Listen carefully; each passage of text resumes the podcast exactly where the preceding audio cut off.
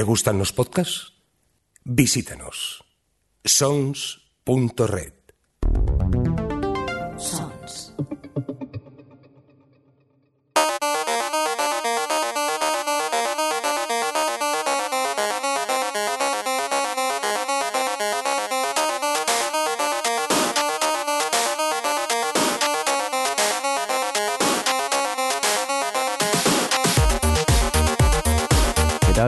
bienvenidos a Gamers Ocupados, un podcast eh, de videojuegos realizado por gente que tiene mucho menos tiempo del deseado para poder jugar. Edición la de hoy, la 38, que estamos haciendo pues todos confinados en nuestra casa. Esperemos que todo funcione bien, que la técnica más o menos vaya bien. Porque la verdad que, Johnny, esto hace 30 segundos no funcionaba, ¿verdad? No, era como un poco un robot con retraso. Sí, bueno, eh, lo del robot es nuevo, lo del retraso ya, eh, ya, ya va de serie directamente. Déjame presentar al resto del equipo. Eh, Aida, ¿qué tal? ¿Cómo estás? Bien, espero que no se me note mucho el retraso. Vamos a ver, Rafa, ¿cómo estás? Con el retraso incluido ya hace tiempo. Ay, Dios, ya vamos a hacer el running gag en este episodio. Adri, ¿qué tal? ¿Cómo estás? Yo bien. Eh, Roberto, ¿cómo estás? Esto va a explotar en breve. Eh, uy, no puede ser. ¿Funs? ¿Eh? ¿Qué pasa? ¿Qué pasa? ¿Qué, haces pasa? aquí? ¿Qué pasa? Hoy no te, has, no te has podido escapar, ¿eh? Hoy te hemos pillado. De hecho, he sido amenazado por un miembro del equipo cuya identidad no revelaré. Solo diré que su nombre empieza por A y acaba en Ida. Eh, a- amenazó con rajarme si no asistía a esta grabación, con lo cual, pues, tenido poco, poco margen de maniobra.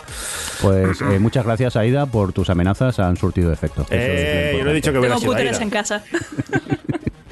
Eh, un cordial saludo también de quien nos acompaña con vosotros, el señor Mirindo. Oye, vamos a ver si más o menos veo que no hay mucho delay y podemos hablar. Así que, ya que te tenemos aquí, Funs, empezamos por todo lo alto. Empezamos contigo. ¿Qué has puesto en el guion? Muchas cosas. Pues venga, empieza. cosas. Nada, eh, he puesto varios temas, pero hay uno que, que quería comentar con vosotros porque no sé. Yo entiendo que nosotros somos una generación que ya no vemos mucho la televisión, pero si ahora ponéis la tele y ponéis a veros algún los programas típicos que se producen aquí en España, os daréis cuenta de que de repente ahora todo el mundo se ha convertido en youtuber, todo el mundo se ha convertido en podcaster. Y no sé si es maravilloso o dantesco. O sea, lo que estaba haciendo Rafa desde hace años, ahora de repente lo hace todo el mundo. Rafa, eres un pionero, tío. O sea, eh, eres el number one. Sí, si ganara dinero con ello, pues sí, sería, sería un pionero, pero la verdad es que. Y más en este tiempo, es que, joder, o sea, lo único que he visto ha sido como mis números bajaban, porque claro, se tiene que repartir entre todo el mundo. Pero bueno, en este caso no me, no me voy a quejar.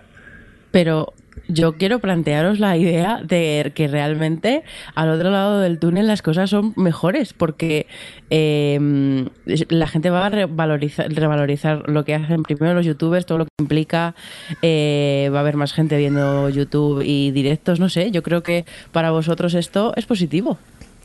La Sí, verdad ¿Puedo decir una cosa? Sí, Solo, solo te quiero decir una cosa, y es que y es una batalla que Mirindo, tú, los que llevamos mucho tiempo en esto de la vieja guardia del podcast, podcasteo, eh, conocemos bien. O sea, me acuerdo cuando había esa, esa pelea, ¿no? Esa batalla de es que tú te has comprado un micro, te dejas el dinero para comprarte un micro para que se te oiga mejor, y, y, y decía, no, pero eso no es más auténtico. Bueno, ya sabéis, esa, esa, esa batalla absurda, ¿no?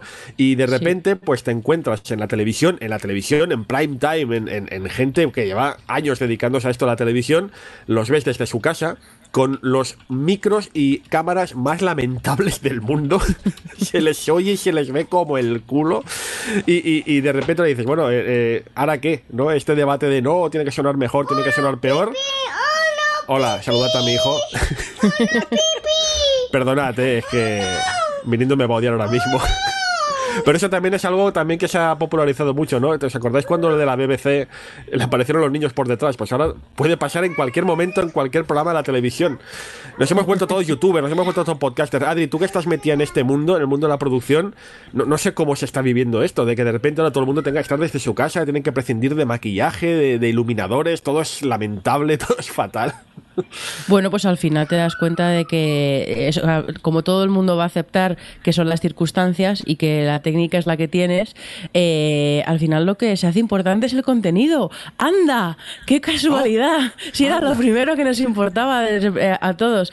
No sé, por eso digo que yo creo que, mm, que, con esta experiencia que está teniendo eh, la gente, ya, la gente que está consumiendo este tipo de contenido y la gente que lo está forzada a hacerlo de esta forma, yo creo que va a hacer que en el futuro mm, el rollo youtuber y, y este tipo de cosas se vea con otros ojos. No lo sé, espero. A lo mejor soy, soy optimista, pero, pero no sé.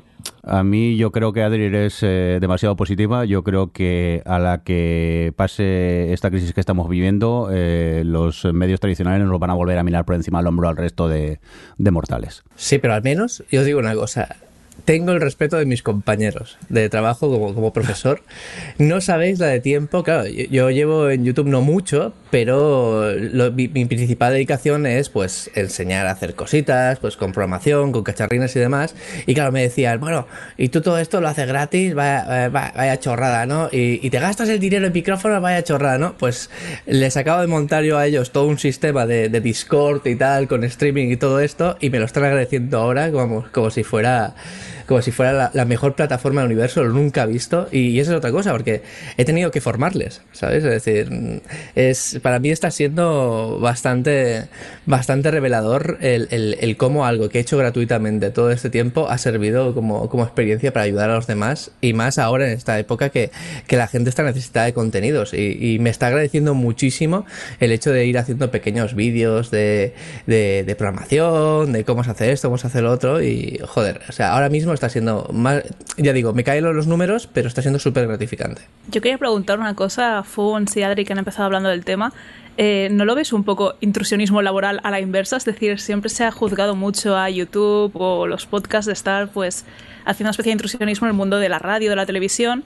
Siempre desde estos medios se ha estado criminalizando bastante a los youtubers, ya lo hemos visto mil veces en prensa, eh, o los twitchers, et- etcétera. Ahora es como se están girando las tornas durante este periodo de tiempo y no, no podría ser eso un poco intrusionismo, de estáis viniendo en nuestra plataforma ahora. Yo eh, no lo veo así porque no creo en eso, pero sobre todo en este ámbito de la comunicación, pero yo creo que precisamente eh, no lo veo tanto, o sea, yo creo que toda esa gente que a lo mejor, o sea, que, que está en plataformas más tradicionales, que generalmente tienen tradicionalmente más audiencia y más público y tal, están trayéndoselo a las plataformas de los youtubers y, mm, y no sé, yo creo que es que, es bueno. Lo que pasa es que, pues bueno, ya sabemos cómo son estas cosas, igual que lo que han comentado antes el Funs, que igual que que los podcasters o sea, no consideraban a la radio podcast, los podcasts hechos por las radios, porque son demasiado profesionales, a saber cómo se toman esto los youtubers. No sé, tú, Funs, como youtuber, ¿qué piensas? Pero ¿por qué manía de llamarme youtuber? O sea, es que de verdad, para cuatro vídeos que hago, eh, no sé. No, a ver, eh, estoy de acuerdo, al final, se ha dicho al principio, no sé si ha sido Rafa o ha sido tú, Adri, que al final esto lo que está reivindicando es el, es el contenido, ¿no? Es el contenido, que puedes llenar todo de artificios, puedes tener un plato enorme, puedes tener público a rabiar, puedes tener efectos de sonido, maquillaje, lo que tú quieras, pero al final lo importante es el contenido. Y ya está, y si el contenido es bueno, el resto se vende solo. No sé si esto servirá para que el día de mañana, pues no sé, se vea los medios de forma distinta o no, no lo sé, porque estamos en una tesitura tan diferente, tan única, que es que nadie puede adivinar cuál será el futuro. Pero mira, a mí, te digo, a mí me gusta eso, que el contenido se reivindique. Y también me gusta que a partir de ahora seguramente muchos profesionales de altísima talla de este país pues van a invertir cuando se acabe este, este confinamiento van a invertir en buenas cámaras y en buenos micros porque de verdad es que pones la tele y es que da, da, da cosa eso también será un, algo que hemos ganado Quería, quería aportar que, eh, Funs, no somos youtubers, somos edutainers.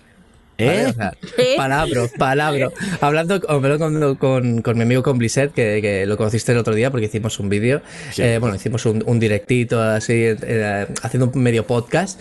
Eh, estoy hablando y claro, y, eh, y haciendo coña, dije, pues vaya mierda, youtubers, tal, no sé qué. Dice que no somos youtubers, somos edutainers. Porque la, ser, para A ser ver, un youtuber, no, no, no. para ser youtuber tienes que...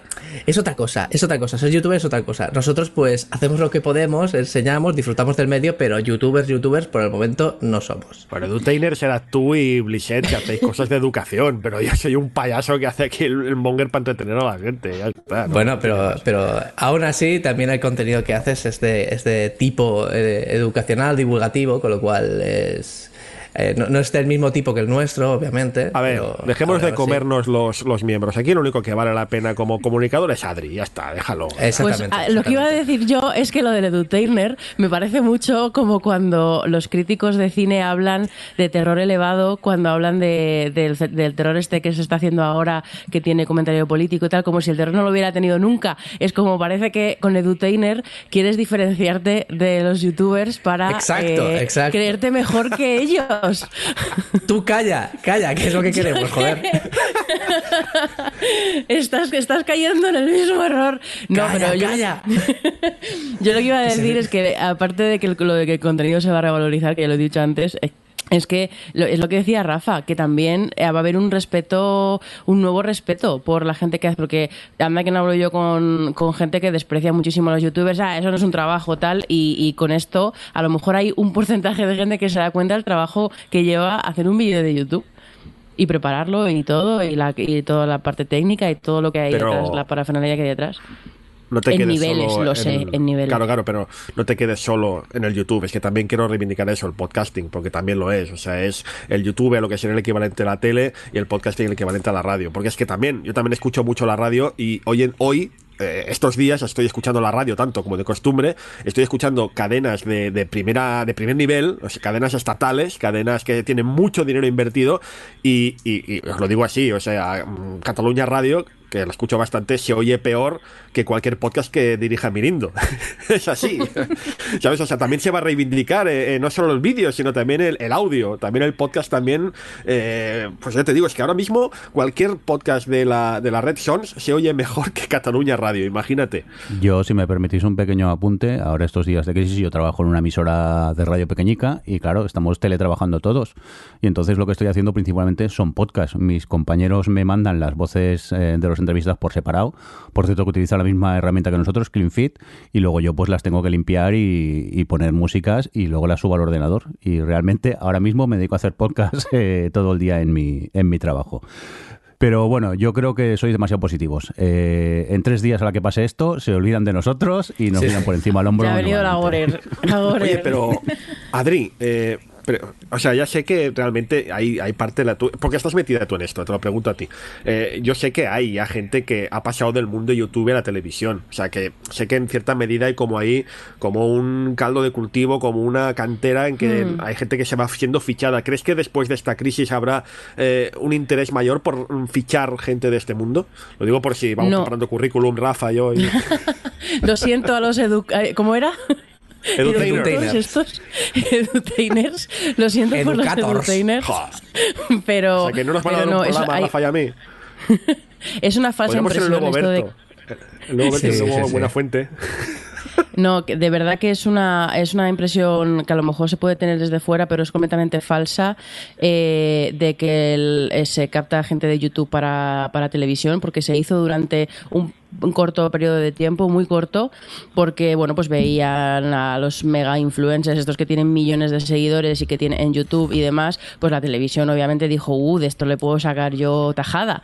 Y, les dieron programas, lo hizo Antena 3 con lo del Fluxer y todo esto, y se dieron cuenta que no funcionaba, que la gente que ve a, esa- a esos mm, creadores de contenido en YouTube les quiere ver en YouTube y punto, y que no había ese movimiento tan grande que esperaban de una plataforma a otra, entonces eso se ha dejado de hacer. Se utilizan a los, a los youtubers y influencers y demás, eh, sobre todo en temas de campaña y cosas así, pero en cuanto a darles a los youtubers contenido, eh, no ha- o sea, eso ha durado, duró los seis meses que tardó la televisión en darse cuenta que las cosas no funcionan así en internet ni con la gente joven y que no tal. Entonces, lo siento mucho, siento destrozar tu sueño de ser una estrella de la No, televisión, pero No, pero no lo Pero veo, no lo veo.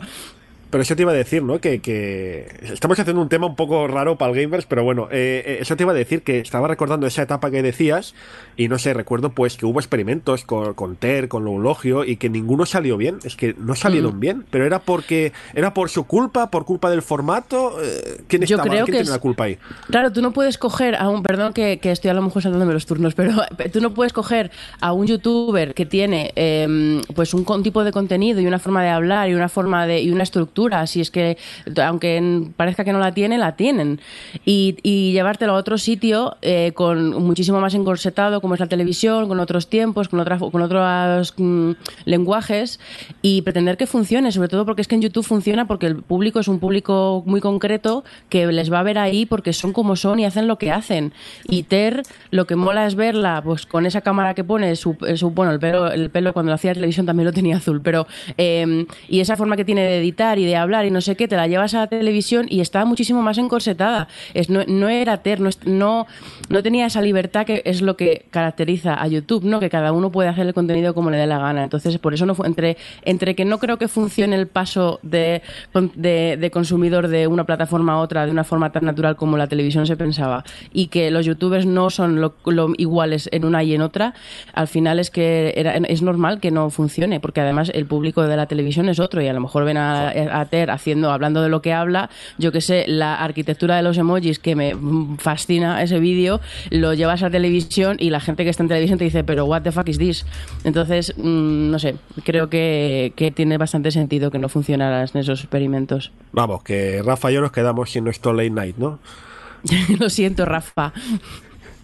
Lo que sí que, a ver, no, también aparte del formato es, es, el dispositivo, es la plataforma. O sea, eh, están, están atacando a, a, un medio ¿no? que, que, se puede consumir en cualquier momento, en cualquier sitio, eh, a cualquier hora. Y no solo era coger el formato a nivel de lo que decían los youtubers o su forma de hablar, que también lo transformaban, sino les quitaban esto a, a la gente que consume YouTube, ¿no? El, el poder verlo cuando quieras, donde quieras y sin restricciones horarias.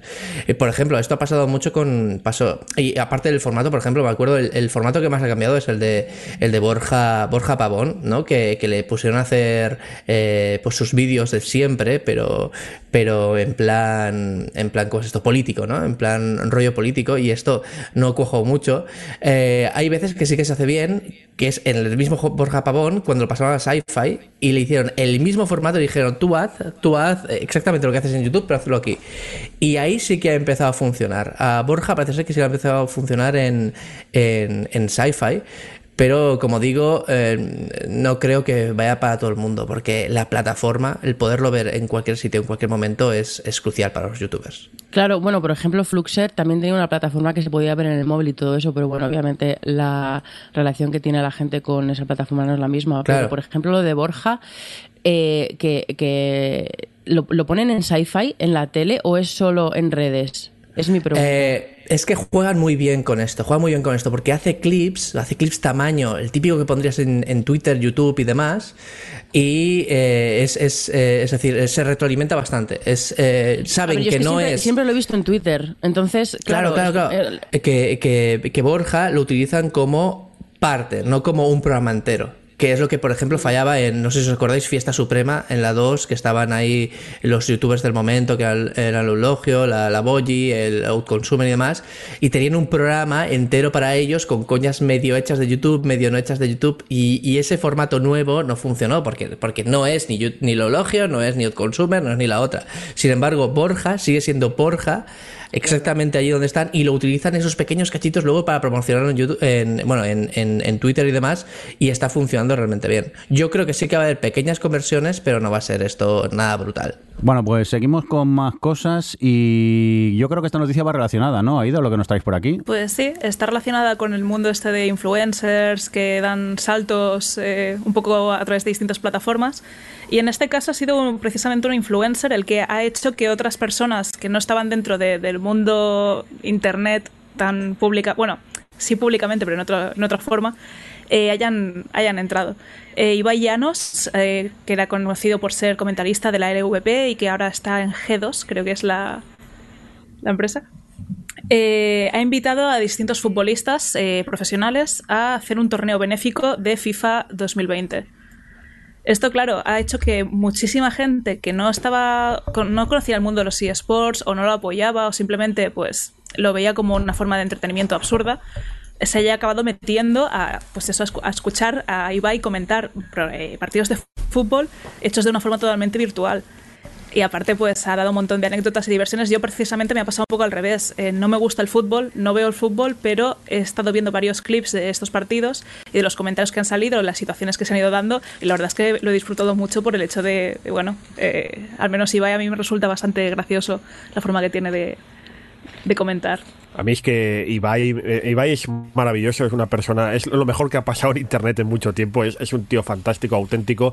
No, exactamente, no es exactamente que Ibai montase el torneo, como has dicho, Aida, lo, eh, lo, comentó en plan de broma, que es lo mucho lo que hace, ¿no? Lo comentó en plan de broma y, y cuando Sí, vio bueno, que la recepción era tan buena, pues ahí se puso a, a- a montarlo.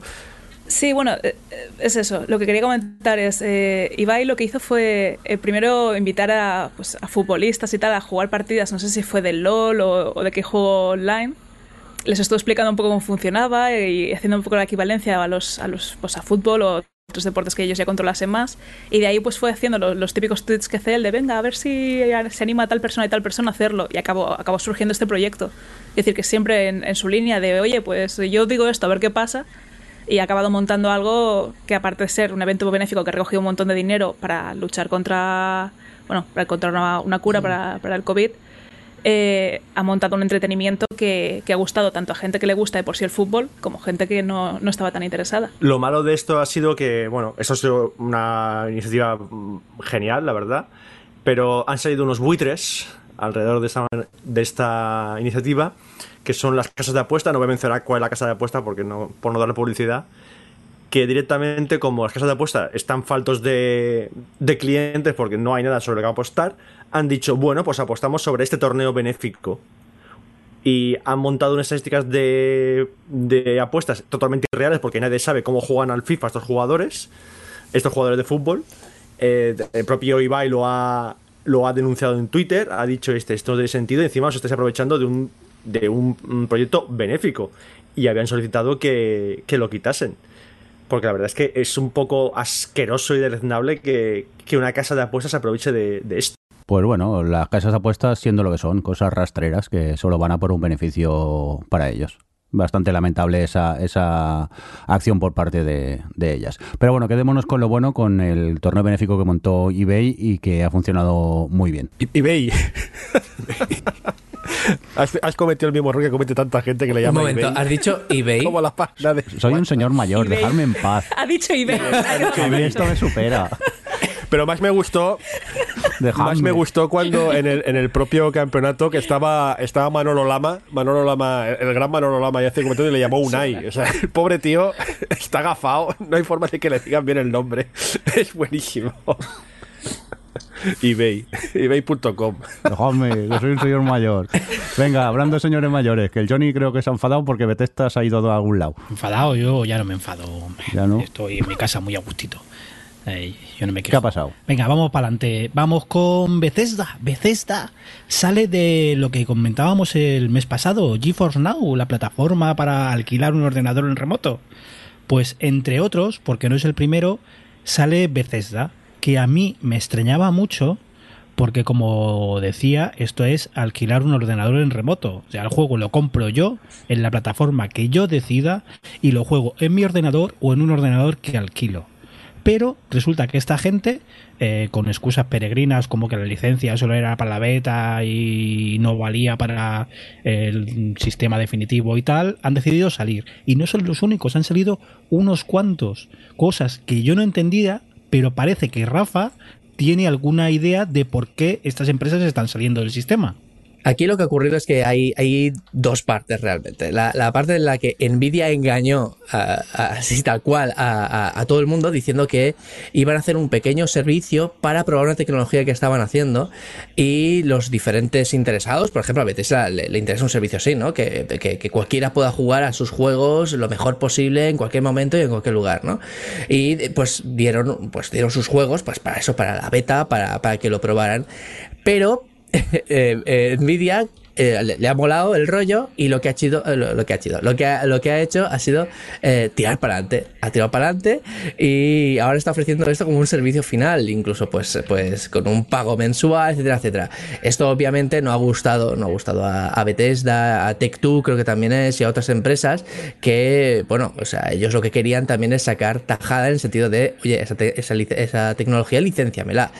Así que, por un lado, esto es un motivo, pero también por otro. Eh, hombre, Bethesda tiene su propia tienda y acaba de salir Doom Eternal y está vendiendo el juego por ahí full price. Y, claro, eh, eh, vendiendo en la propia tienda o en Steam saca mucho más rédito en estos momentos que dejando una licencia de, que vete tú a saber cuánto gana al mes por 7 siete, pavos que cuesta, ¿no? 7 pavos cuesta el, el juego este, ¿no?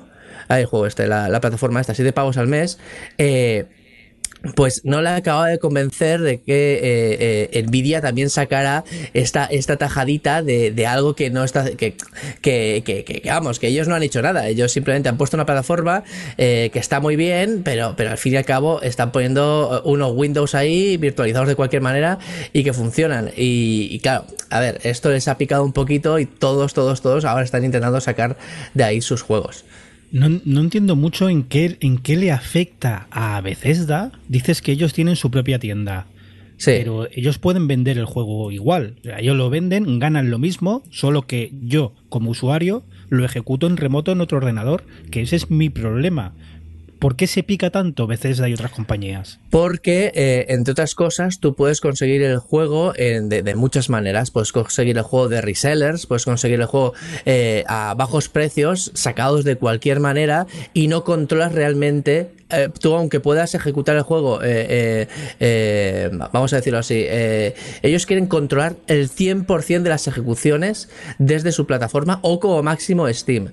Y Nvidia no les digamos que aparta mucho esto, les aparta mucho, no tienen datos muy realistas al final de, de- lo que están haciendo, ¿de acuerdo? Es decir, Nvidia es eh, como una caja negra en la que, en la que eh, tú dices, bueno, tu juego va a estar aquí, ¿vale? Pero mm, no sabes qué es lo que ocurre, no sabes cuánta gente lo ejecuta, no sabes cuánta gente trabaja con ello ni nada de todo esto y no les gusta, no les gusta para nada a, Nvidia y a, Nvidia, a, a Bethesda y a otros eh, que esto ocurra. Quieren tener el control al máximo posible y sobre todo en su tienda, porque piensa también otra cosa.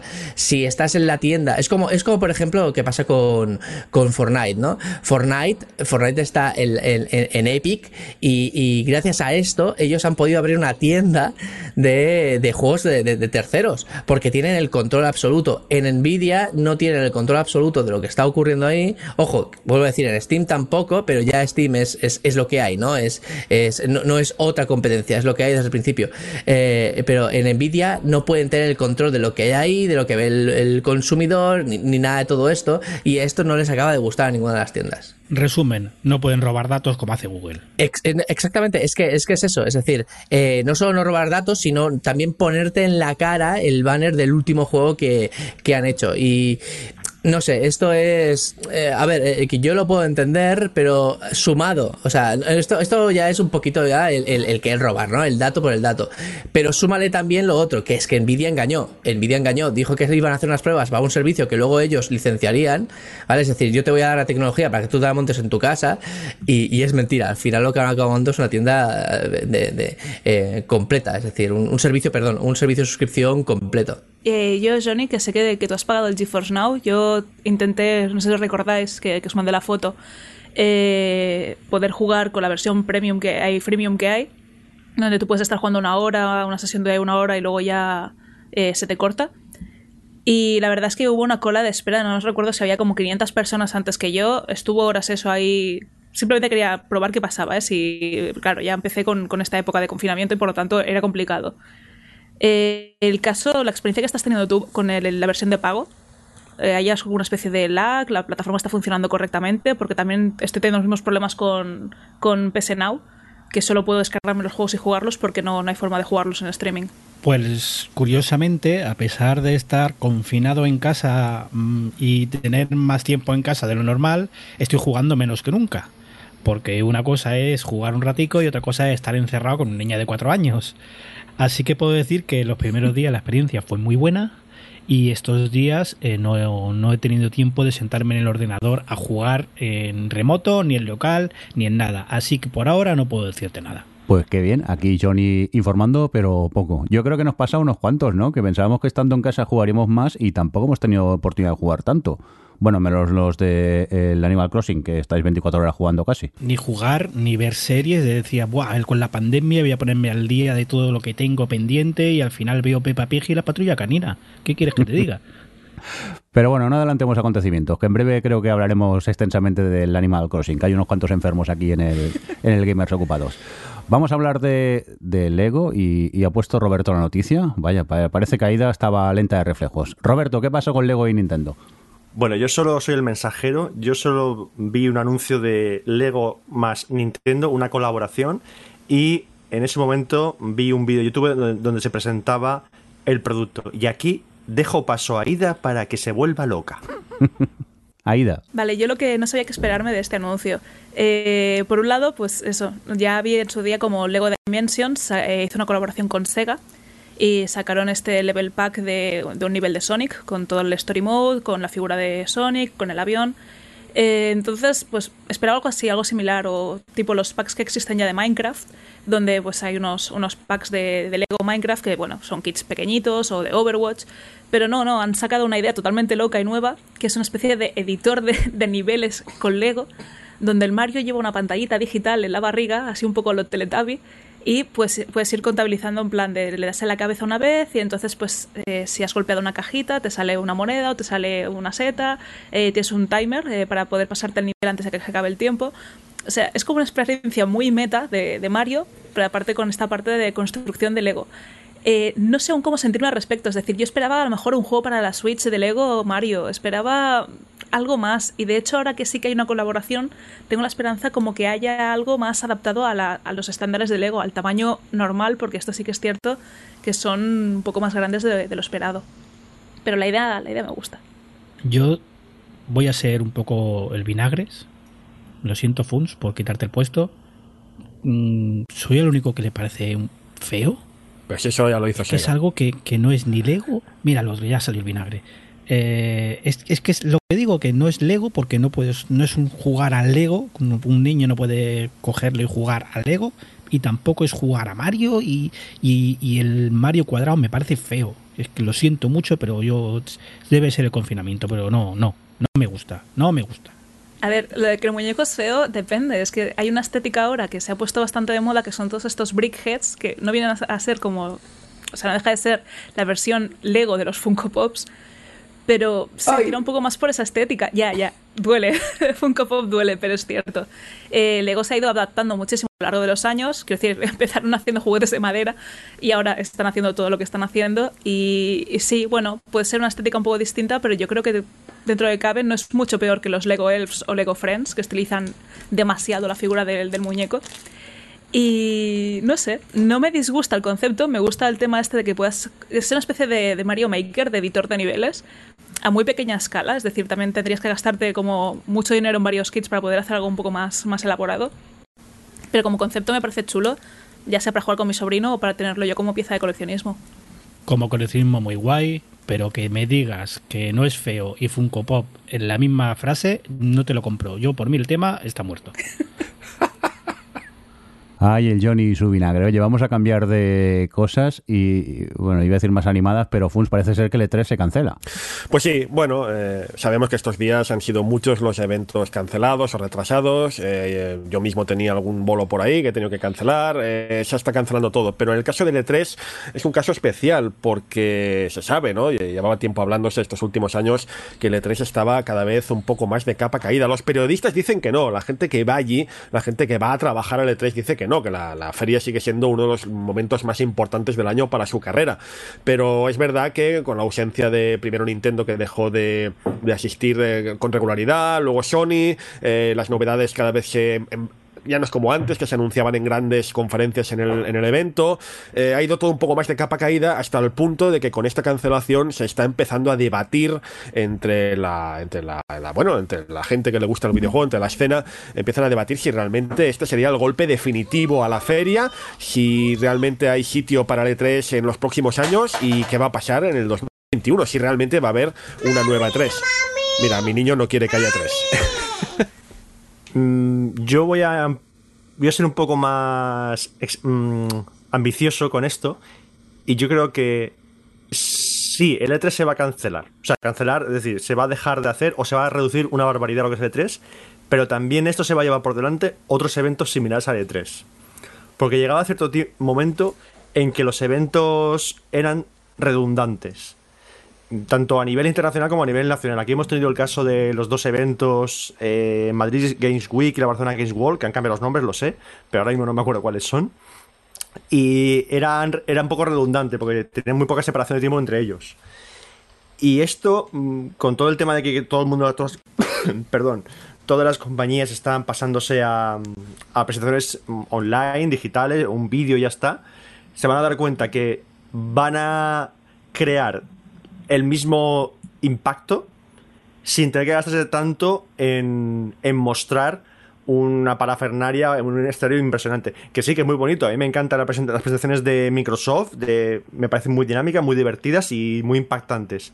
Pero yo creo que con haciendo presentaciones similares, pero en un entorno mucho más controlado por ellos eh, eh, de manera remota, me pasa que van conseguir el, el mismo impacto. Bueno, es que el, el E3, eh, más que morir, está mutando, pero está mutando por necesidad, porque eh, en 2020 no es solo los problemas que puntuales que podamos tener.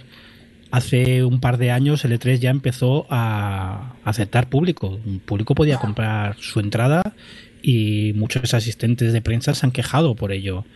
Y es cierto que el E3 con sistemas online, con presentaciones, con vídeos, con mil historias, todas las presentaciones que se concentraban en un corto periodo de tiempo se pueden estirar durante el año, consiguiendo que hablen más de tu compañía, de tus juegos, de lo que te interesa. Pero también es cierto que mucha gente dice que el E3 es la feria del videojuego y que, que todo esté concentrado ahí, los grandes lanzamientos, si hay algo gordo se anuncia ahí. Además están las reuniones eh, que no se hablan, las reuniones a puerta cerrada. El E3 yo creo que morir no va a morir, pero si es necesario que tiene que mutar. Y el evento actual lo que va a hacer, lo que va a hacer es acelerar la mutación, decidir en qué se convierte el E3. Porque el E3, al fin y al cabo, es dinero, o sea, mueve mucho dinero. La asociación la que lo gestiona mira por el dinero, por cómo vamos a conseguir dinero para el año que viene o cuánto vamos a ingresar, pero poco más. Es eh, evidente, resulta evidente que el E3 tiene que cambiar porque el mundo cambia, los tiempos cambian, no puede ser un E3 igual hoy a como lo era en el 95 cuando se estrenó, ni cuando era en el 2005, porque todo cambia, la información es más accesible, hay muchas más plataformas. Me ha gustado un punto de vista que ha dado Johnny, precisamente ahí está, ¿no? Que antes, antaño, los 90, a principios de los 2000, eh, había muy pocas ferias, estaba el E3, el Tokyo Game Show, alguna más puntual y ya está, pero la realidad es que ahora hay muchísimas ferias, y lo digo con lo digo a buenas, ¿eh? totalmente a buenas. ¿eh?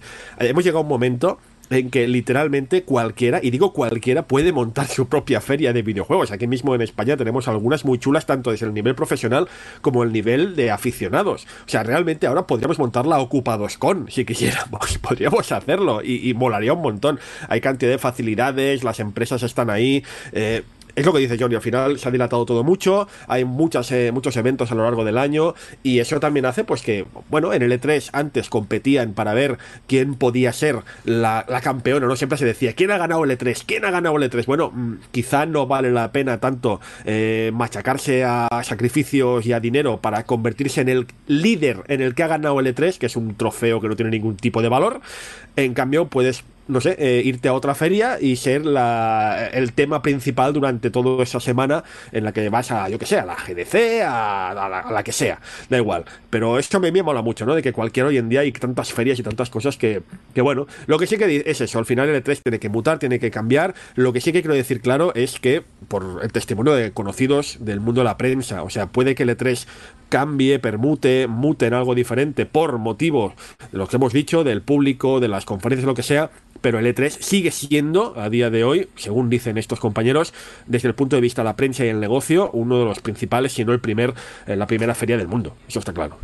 Muy bien, pues vamos a seguir avanzando en el guion. Veo que Funs ha puesto otra noticia, lo que pasa que Adri por el grupo de Telegram me está pidiendo un paso porque se lo está haciendo encima la pobre. ¿Qué pasa con la Adri con la PS5 y cómo no hay que presentar una consola? ¿Qué ha pasado? Pues que el otro día presentaron la PS5 y yo tengo el resumen perfecto de eh, esta presentación para que todo el mundo, porque luego el Funs va a hablar un poco, pero no hace falta, porque solo hace falta decir que la PS5 será una consola para jugar a juegos Dentro tendrá cosas, cosas más rápidas, cosas más nuevas, algunas no. Y todas las cosas serán muy chulas y mola mucho. Y tiene cosas técnicas dentro, rápidas. Y eso es todo el resumen de eh, el, señor hablando durante, no, sé, lo que parecieron tres vidas sobre lo que va a tener dentro la PlayStation 5. Por favor, Funs, ¿puedes traducir eh, mientras yo me duermo? Eh, a ver, eh, primero lavaos la boca cuando habláis del señor que hizo la conferencia, que es Mark Cerny. Os laváis todos la boca porque este señor lo admiro yo muchísimo. Pero sí, a pesar de lo mucho que yo pueda admirar a este señor, eh, de hecho, cuando puse en el guion de Ocupados, ya puse el titular es PlayStation 5 o cómo no presentar una consola. Efectivamente, estoy totalmente de acuerdo. Eh, realmente, la conferencia, la charla, mm, llámale como quieras, era súper interesante. Lo era, de verdad. Pero desde un punto de vista hipertécnico desde el punto de vista de la gente que o hace jueguicos o nos mola cómo se hacen los jueguicos. Eh, se comentaron cosas súper chulas, súper guays, luego vinieron los listos, los peceros, y si lo hacía un PC hace cinco años, bueno, ya sabemos cómo son estas cosas, pero bueno, eh, que no se hace así, además, que, que lamentable el, los, los personas, los espectadores de cartón por delante de la cámara, que eso era lamentable, por favor, solo de vez en cuando se veía algún tosido de fondo, algún que seguro que era postproducción lamentable. La verdad es que, mira, hablamos hace un momento del E3, de la pompa, de cómo se hacen las grandes presentaciones. Eh, así no, así no. Se tendría que haber especificado, oye, esto es un evento para desarrolladores y si eres no eres del ramo, pues quizá lo encuentres un poco rollo. Se le dio demasiado, demasiado pompa, la verdad. Pues eh, la verdad es que a mí la charla, obviamente, como a vosotros, me pareció aburrida, me pareció, pues, así muy pomposa y demás, pero es que tened en cuenta que realmente era una charla que tenían preparada como presentación técnica en la GDC. ¿Vale? La GDC es para developers, no es para el público así más casual. Lo que pasa es que al haberse hecho en abierto, ¿vale? La GDC se hace encerrado generalmente, tienes que pagar una entrada de más y al cabo de un año, año y medio acaban publicando las charlas. Pero no es para todo el mundo. Y al hacerse en abierto en internet, la gente lo malentendió y fue allí en masa para ver, oh, la PlayStation 5 y realmente no, es que ni siquiera, sacaron la caja, ni siquiera sacaron cómo es la, la, la, la calentadora de pizzas esta. Eh, ¿Qué pasa? Que, que, que, ostras, lo que enseñaron era súper interesante. Por ejemplo, todo el mundo decía, bueno, es un SSD y ya está, ¿qué va? Es que es, que es una cosa, un disco duro hecho especialmente para la PlayStation 5, ultra rápido y, y que va a revolucionar mucho el cómo se acceden a los datos y tal, no sé qué. Pero sí, era, era una, charla de mierda, editada como la mierda, porque a ver, ¿qué son esas siluetas, como dices, Funs, de cartón piedra ahí, hechas en pospo, eh, eh, eh, con tosidos hechos en pospo? es muy triste. Pero como charla para developers y como developers, me pareció bastante interesante, incluso más entretenida de lo que suelen ser habitualmente, porque ah, tampoco en el fondo no entraron en detalles muy, muy, muy técnicos que era lo que nos interesaba. Entraron en los highlights más, más guays y ahí se quedaron. Pero Rafa, perdona, es que quisiera puntualizar, es que has dicho fue malentendida. No, no fue malentendida. O sea, el propio Twitter de PlayStation invitó a todo el mundo en masa a ver la presentación de la consola. O sea, no es que fuera malinterpretada, es que fue mal vendida. Digámoslo también las cosas claras. Vale, de acuerdo. Fue mal vendida, ¿vale? Fue mal vendida, pero es que ese guion era para la GDC, ¿vale? Estoy totalmente de acuerdo. O sea, fue mal vendida, fue mal vendida. Y a partir de aquí, yo creo que también, si alguien hubiera hecho un poco un acto de empatía para entender que Cerny estaba ahí dando una charla para developers y no para todo el mundo, pues las críticas, es que de verdad, es que las críticas las puedo entender, pero si entiendes que era una charla para GDC, tampoco son para, tampoco es para tanto, sinceramente. Primero, si vas a hacer una charla para developers, la comunicas a través de los canales de comunicación con los developers. No lo anuncias en plan evento online para todo el mundo cuando luego se presentaron esto. Y, segundo, yo a partir de ahora voy a hablar como Mark Henry porque me parece que es la voz más soporífera que tiene el hombre. Es maravilloso ver cómo, cómo el hombre está hablando así durante horas y no entender nada de lo que está diciendo. Roberto, te vas a callar la Eh, boca. O sea, te bueno. vas a callar la, la- te vas a callar la bocaza. Te limpias la boca para hablar de Marcerni, chaval. Es que te reviento, te mato, te mato. Ah, a ver, la cuestión es. Eh, esa charla se tuvo que dar. yo entiendo perfectamente el por qué se hizo por los canales habituales. Y es porque era una charla que se iba a hacer en abierto para todo el mundo. Ya está, sin más. Es decir, sí, así que eh, en abierto para todo el mundo quiere decir que se va a hacer en abierto. Y si haces una charla en abierto y, y no la ve ni Cristo, pues. pues ¿qué quieres que te diga? Es, es, un poco una mierda. Pero bueno, es igual. Sí que es verdad que no deberían haberlo hecho así y es un poco una mierda. Eh, voy a dejar aparte eh, la calidad de la charla o lo que sea. Mm, Quiero sobre todo la opinión de Rafa, que es el que mejor puede hablar de esto porque como desarrollador. He visto parte de la charla, he visto resumen, he visto lo que hay y lo que hay es muy interesante. Hay tecnología muy interesante como el acceso a memoria y, y cómo la memoria puede ser más rápida aplicando X cosas. Mi pregunta o, o mi miedo es que no pase lo que pasó con PlayStation 3.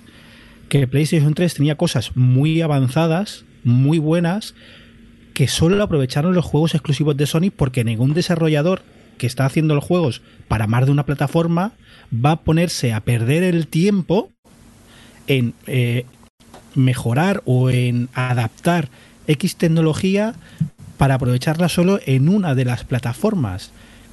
Y veo que sí, que lo que digo, PlayStation 3 tenía cosas muy avanzadas, Uncharted las aprovechó, pero ya está, nadie más las aprovechaba. Y cosas como el acceso rápido a memoria, si por ejemplo la rival eh, de Nintendo hablo, hablo de Microsoft, tiene el acceso a memoria diferente, como lo está teniendo con el, la memoria esta especial que meten en su consola, cómo van a aprovechar o si van a aprovechar a los desarrolladores o va a ser lo típico que los exclusivos van a usar y ya está, y se va a quedar ahí abandonado. Es un, pagamos un extra que no va a usar nadie. Vale, la verdad sea dicha es que una de las cosas clave que dijeron y es eh, eh, que es el tiempo de adaptación. Eh, de pasar de una consola a otra, o incluso de PC, por ejemplo, a desarrollar en consola, resulta que pues tardabas antes un año, dos años. eh, con PlayStation 3 tardabas 6, 8 meses, a PlayStation 4 tardabas 6 meses y tal. Aquí prometen que en poco menos de un mes, mes y medio, puedas llegar a adaptarte y, sacar tus juegos a full rendimiento en PlayStation 5. ¿Por qué? Pues porque se han dado cuenta de una cosa, han puesto tecnología muy potente, muy accesible a todo el mundo, es decir, no han hecho como la PlayStation 3, por ejemplo, que era una consola súper potente para el momento, pero con un procesador complejo, con muy poca memoria que se tenía que optimizar, súper rápida, súper rapidísima, pero que se tenía que optimizar mucho. Aquí no, aquí han dado mucho de todo, es decir, es muy potente en los sitios clave y han hecho pues todo el software que necesita un desarrollador, lo han preparado todo para que sea muy fácil de adaptar todo. Aparte, aparte, por ejemplo, una de las cosas que es clave la PlayStation eh, eh, 5 en comparación con la Xbox es que la Xbox vende que tiene muchísima potencia. El problema es que la Xbox lo tiene súper repartidito, es decir, tiene muchos núcleos, ¿de acuerdo? De procesado, eh, sobre todo procesado gráfico, tiene muchísimos núcleos, pero de, de media son menos potentes que los menos núcleos que son la PlayStation 5. ah, y, claro, ¿esto qué hará? Pues que hacer un juego en PlayStation 5, ahora que, que- que la gente, los- todo el software no está preparado para infinitos núcleos, por ejemplo, eh, creo que la, la Xbox tiene 56 núcleos de procesado gráfico y la PlayStation 5 tiene 32, yo qué sé. Tiene menos pero son más potentes. Es decir, lo que puedas hacer en uno es bastante más en estos momentos que lo que puedes, bueno, bastante más o algo más que lo que puedes hacer en la Xbox. ¿Qué ocurre? En este caso yo creo que va a ser al revés. Hacer juegos para PlayStation 5 sacará más rendimiento más rápido que en, que en la Xbox, por ejemplo. Y estas son las cosas claves que dijeron en la charla y que mucha gente ha obviado porque se ha quedado en las palabras gordas como SSD y como eh, el audio 3D este súper guapo que están haciendo que me parece súper interesante. Todo el mundo estaba en contra porque hoy día el, el audio es algo que se tiene que procesar dentro del mismo, digamos, a la vez que el resto de cosas para ir bien sincronizado y hace tiempo que no tenemos tarjetas de sonido separadas precisamente por esto. Pues Sony lo ha separado y lo ha separado con, con un procesador muy potente y demás. Pero lo ha integrado todo muy bien. Lo ha integrado todo muy bien y yo creo que la jugada en este caso, eh, aunque la gente diga, joder, no saben hacer presentaciones, lo que sí que está demostrado que, que, saben hacer eh, hardware y adaptarse bastante bien. Eh, Microsoft es muy continuista en estas cosas, muy continuista siempre va más. Y, Sony, aunque siempre va más también, y eh, ha intentado cada vez revolucionar un poquito, cambiando el hardware, cambiando cositas muy puntuales, dando clave en, las cosas interesantes. Y PlayStation 5 yo creo que es esto, es dar mucha potencia ahora, pero también mucho acceso a la tecnología. Seguimos con más noticias aquí en el Gamers Ocupados. Eh, hombre, otra que ha puesto el Funs. Eh, ¿Qué, pasa? con el High Life Alyx este? parece que ha gustado, ¿no? Sí, sí, el Half-Life Alyx. A ver, yo sabéis que aquí siempre, yo sé que vosotros estáis muy a tope, pero ya sabéis que yo siempre soy muy crítico con la realidad virtual. Que creo que es un invento, que, que, tiene las horas contadas. De hecho, siempre os cuento cosas de la familia aquí. Lo que pasa, el mayor está insistiendo en que quiere ahorrar para comprarse unas gafas. Y siempre le digo, para los juegos que hay es tirar el dinero. Y si no hay ningún juego que valga la pena. Pero es que ahora me tengo que callar la boca. Ya no puedo decir que ningún juego vale la pena, porque ha salido Half-Life Alyx y se está llevando dieces, pero dieces por doquier. Y no porque sea un Half-Life, sino porque realmente la gente que lo ha probado, y he conocido gente, conozco gente que es muy crítica con esto y lo defienden a capa y espada, dicen que es un juego, el juego que es realmente la red virtual. O sea, que la red virtual bien entendida, bien llevada. Se está llevando dieces por doquier y parece que puede ser el juego que reivindique por fin eh, cómo hay que jugar a la realidad virtual. Yo a veces también siempre digo que siempre ha habido juegos que definen cómo se juega a, una nueva tecnología. Cuando salieron el 3D, Super Mario 64 y Ocarina of Time, siempre se dice ¿no? que definieron cómo se tenía que jugar en 3D. Bueno, pues parece que Half-Life Alyx va a ser el juego que defina cómo se tiene que entender y cómo tiene que jugarse correctamente con la realidad virtual. Interesante como mínimo. Eh, la verdad es que pensábamos que con, con Superhot eh, ya, había un juego, ¿no? Así, ya había el juego que decía, así tiene que ser el juego de la virtual pero la verdad es que Alex le ha dado una nueva dimensión a todo esto. Valve lo ha vuelto a hacer, ¿vale? Es decir, Valve cada vez que saca un juego tarda, tarda mucho, pero, pero si lo hace, lo hace para precisamente eh, romper, romper barreras. Y, yo he estado viendo gameplays y he estado leyendo muchísimo sobre Alex porque a mí la realidad virtual me interesa mucho, como no, solo como desarrollador, sino como, como consumidor. Creo que de verdad, eh, o sea, es, es, es el, el futuro inmediato ¿vale? No, tardaremos más de un año más en, en, tener eh, gafas muy potentes y muy, muy, muy accesibles. De hecho, ya las tenemos, ya las tenemos en las Quest, son bastante accesibles y son una pasada. Y Alex, de verdad, todo lo que he visto, sobre, todo he visto a, a, Pazos jugar, eh, lo tengo ahí casi cada tarde eh, viendo cómo juega, aunque la verdad de hacer streaming es, es una mierda porque no es lo mismo ver cómo se mueve un ratón de ordenador que cómo mueve alguien la cabeza, es, es un poco mareante, sí que es verdad, pero la interacción que hay detrás de, de, Alex con cada elemento, con cada detallito, es, es, brutal. Y sobre todo el ritmo de juego eh, está muy bien adaptado para esto de teletransportarse. Sabes que si os movéis dentro de un mundo virtual como si estuvierais caminando, vais a marearos. Pues Alex está súper bien adaptado para moverse. Hay gente que no se marea, hay gente que no se marea, así que se puede mover libremente por el entorno, pero también teletransportándose y está súper bien adaptado para jugar de las dos maneras.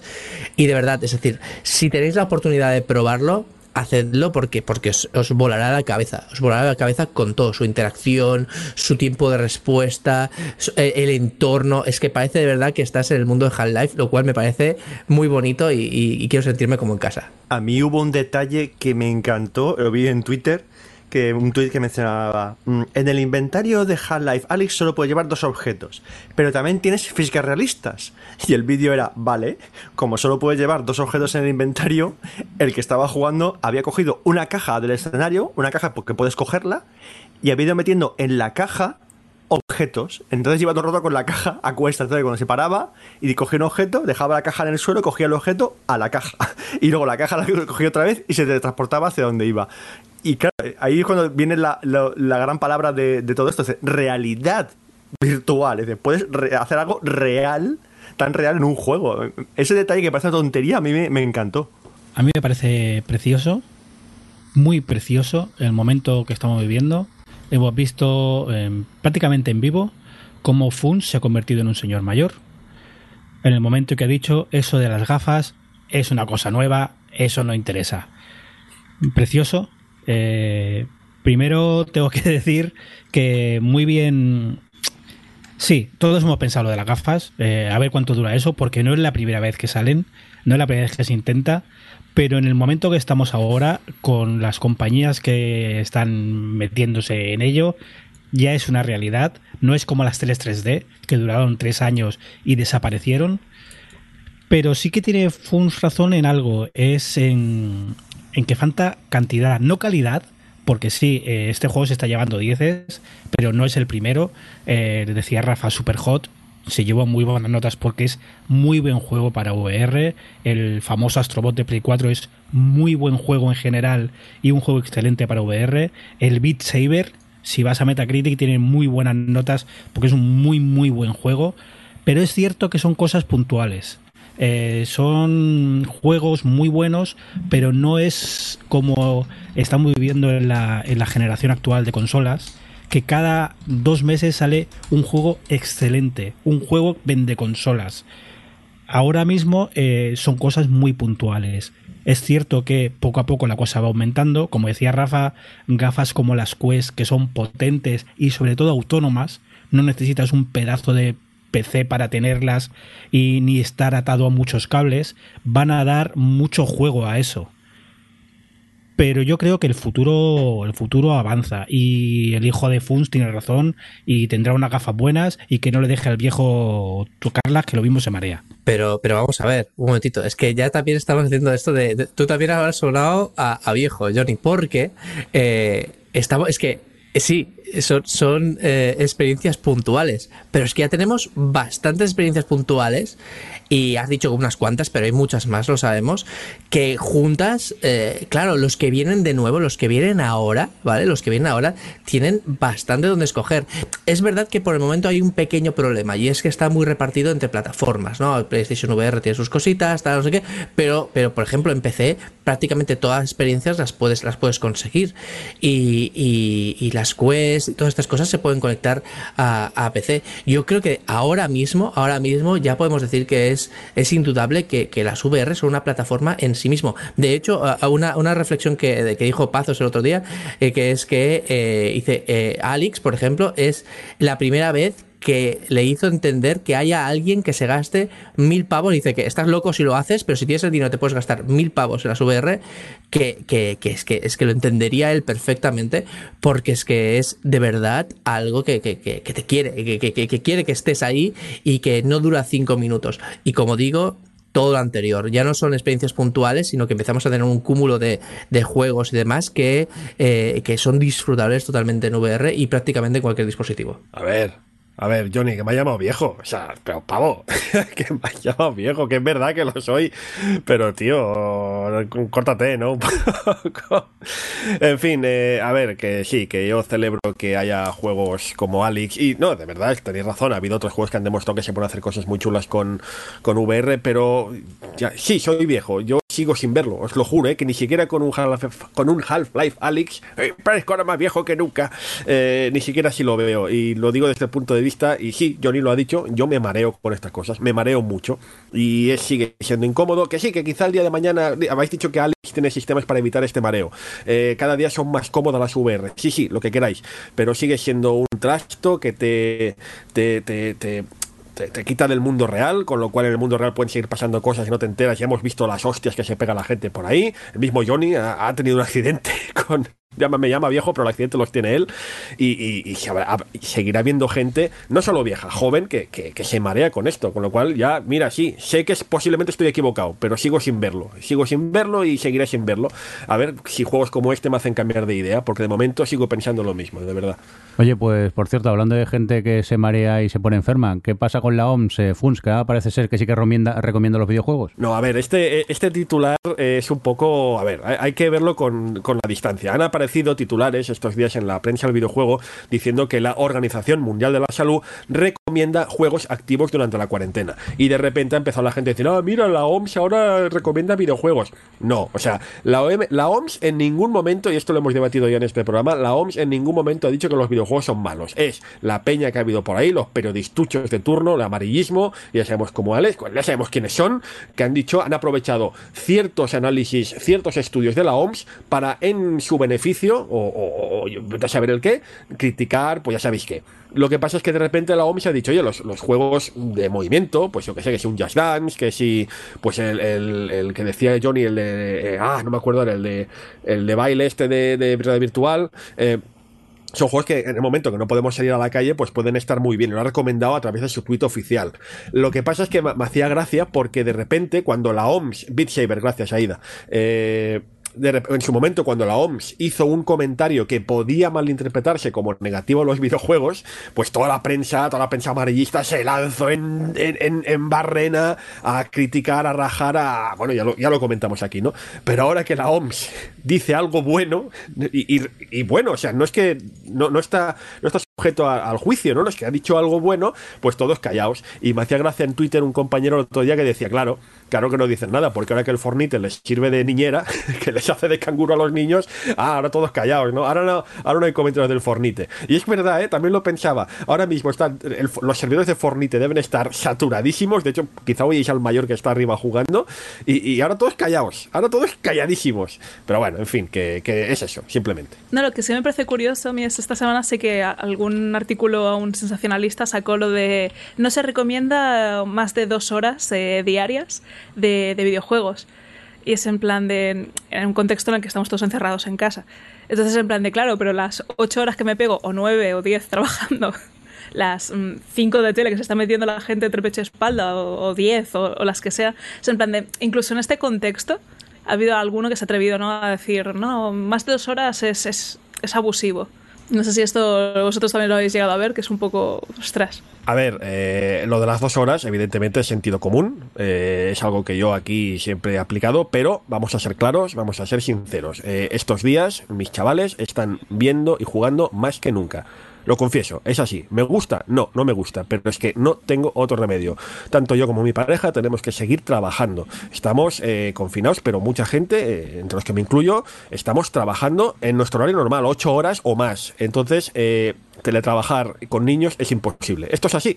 Esto es totalmente imposible. Con lo cual, pues sí, mira, eh, había twitters por ahí, eh, ha habido twitters de gente maliciosa diciendo, oh, que dejáis jugar a los niños más de dos horas, ver la tele más de dos horas. Y han habido otros twitters diciendo, mira, sí, si eres padre, madre y estás teletrabajando y tienes niños en casa, es lo que hay. O sea, mientras dure esto, mientras dure el confinamiento, los límites se relajan. Porque no tenés otra. ¿Es bonito? No. ¿Me gusta? No. Nada. Pero es que, ¿qué voy a hacer si no? Es que no hay no hay otra cosa que hacer. Y mira, si tienes tiempo, pues me parece fantástico. Más quisiera yo que tener tiempo para poder dedicarle a mis hijos, pero es que tengo que seguir trabajando. Por eso los fines de semana se agradecen tanto en este sentido. Pero entre semana, pues los límites sí, se han, se han relajado y mucho, no me queda otra. A ver, yo eh, obviamente entiendo perfectamente esto que dice Funs, y bueno, yo no tengo hijos, pero, pero trabajar, cuando trabajas con gente así ahora más en remoto que trabaja con ellos, es que es, me parece imposible la, tarea que tenéis que, que ahora de intentar eh, balancear las dos partes, pero sobre todo yo subrayaría lo que dice Aida en realidad, que es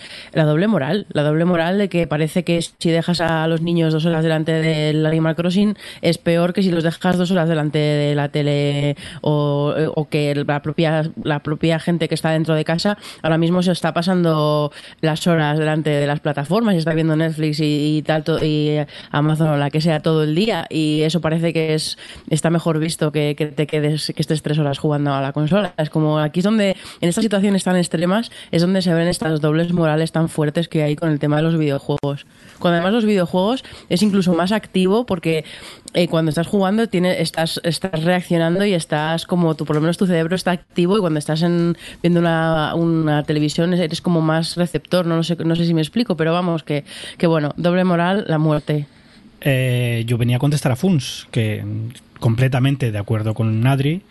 Y como he comentado aquí alguna vez y cuando hemos hablado siempre de estos temas, que hemos hablado mucho, yo tengo activo en casa eh, un montón de sistemas eh, para los controles parentales, vamos, para mi hija. Y tengo que decir que eh, esta misma semana pasada los he desactivado todos. Eh, a mi hija podía ver una hora o dos pidiendo permiso de vídeo al día.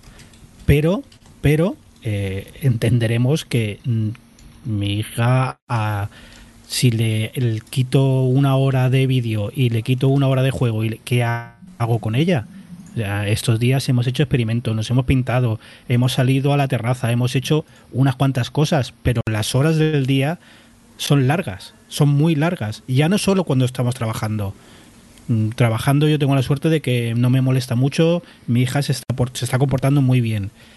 Pero cualquiera que esté en la situación de un hijo con cierta edad, si son mayores, mira, más o menos se lleva de otra manera. Pero mi hija ahora tiene cuatro para cinco años. Eh, se nota sobre todo por la noche. Por la noche no ha salido en todo el día y al no salir no ha liberado tensión. Y mm, se está acostando a las 11 de la noche una niña de 5 años. Luego se levanta su hora, pero claro, no, no, no está desfogándose, no está corriendo, no está yendo al parque.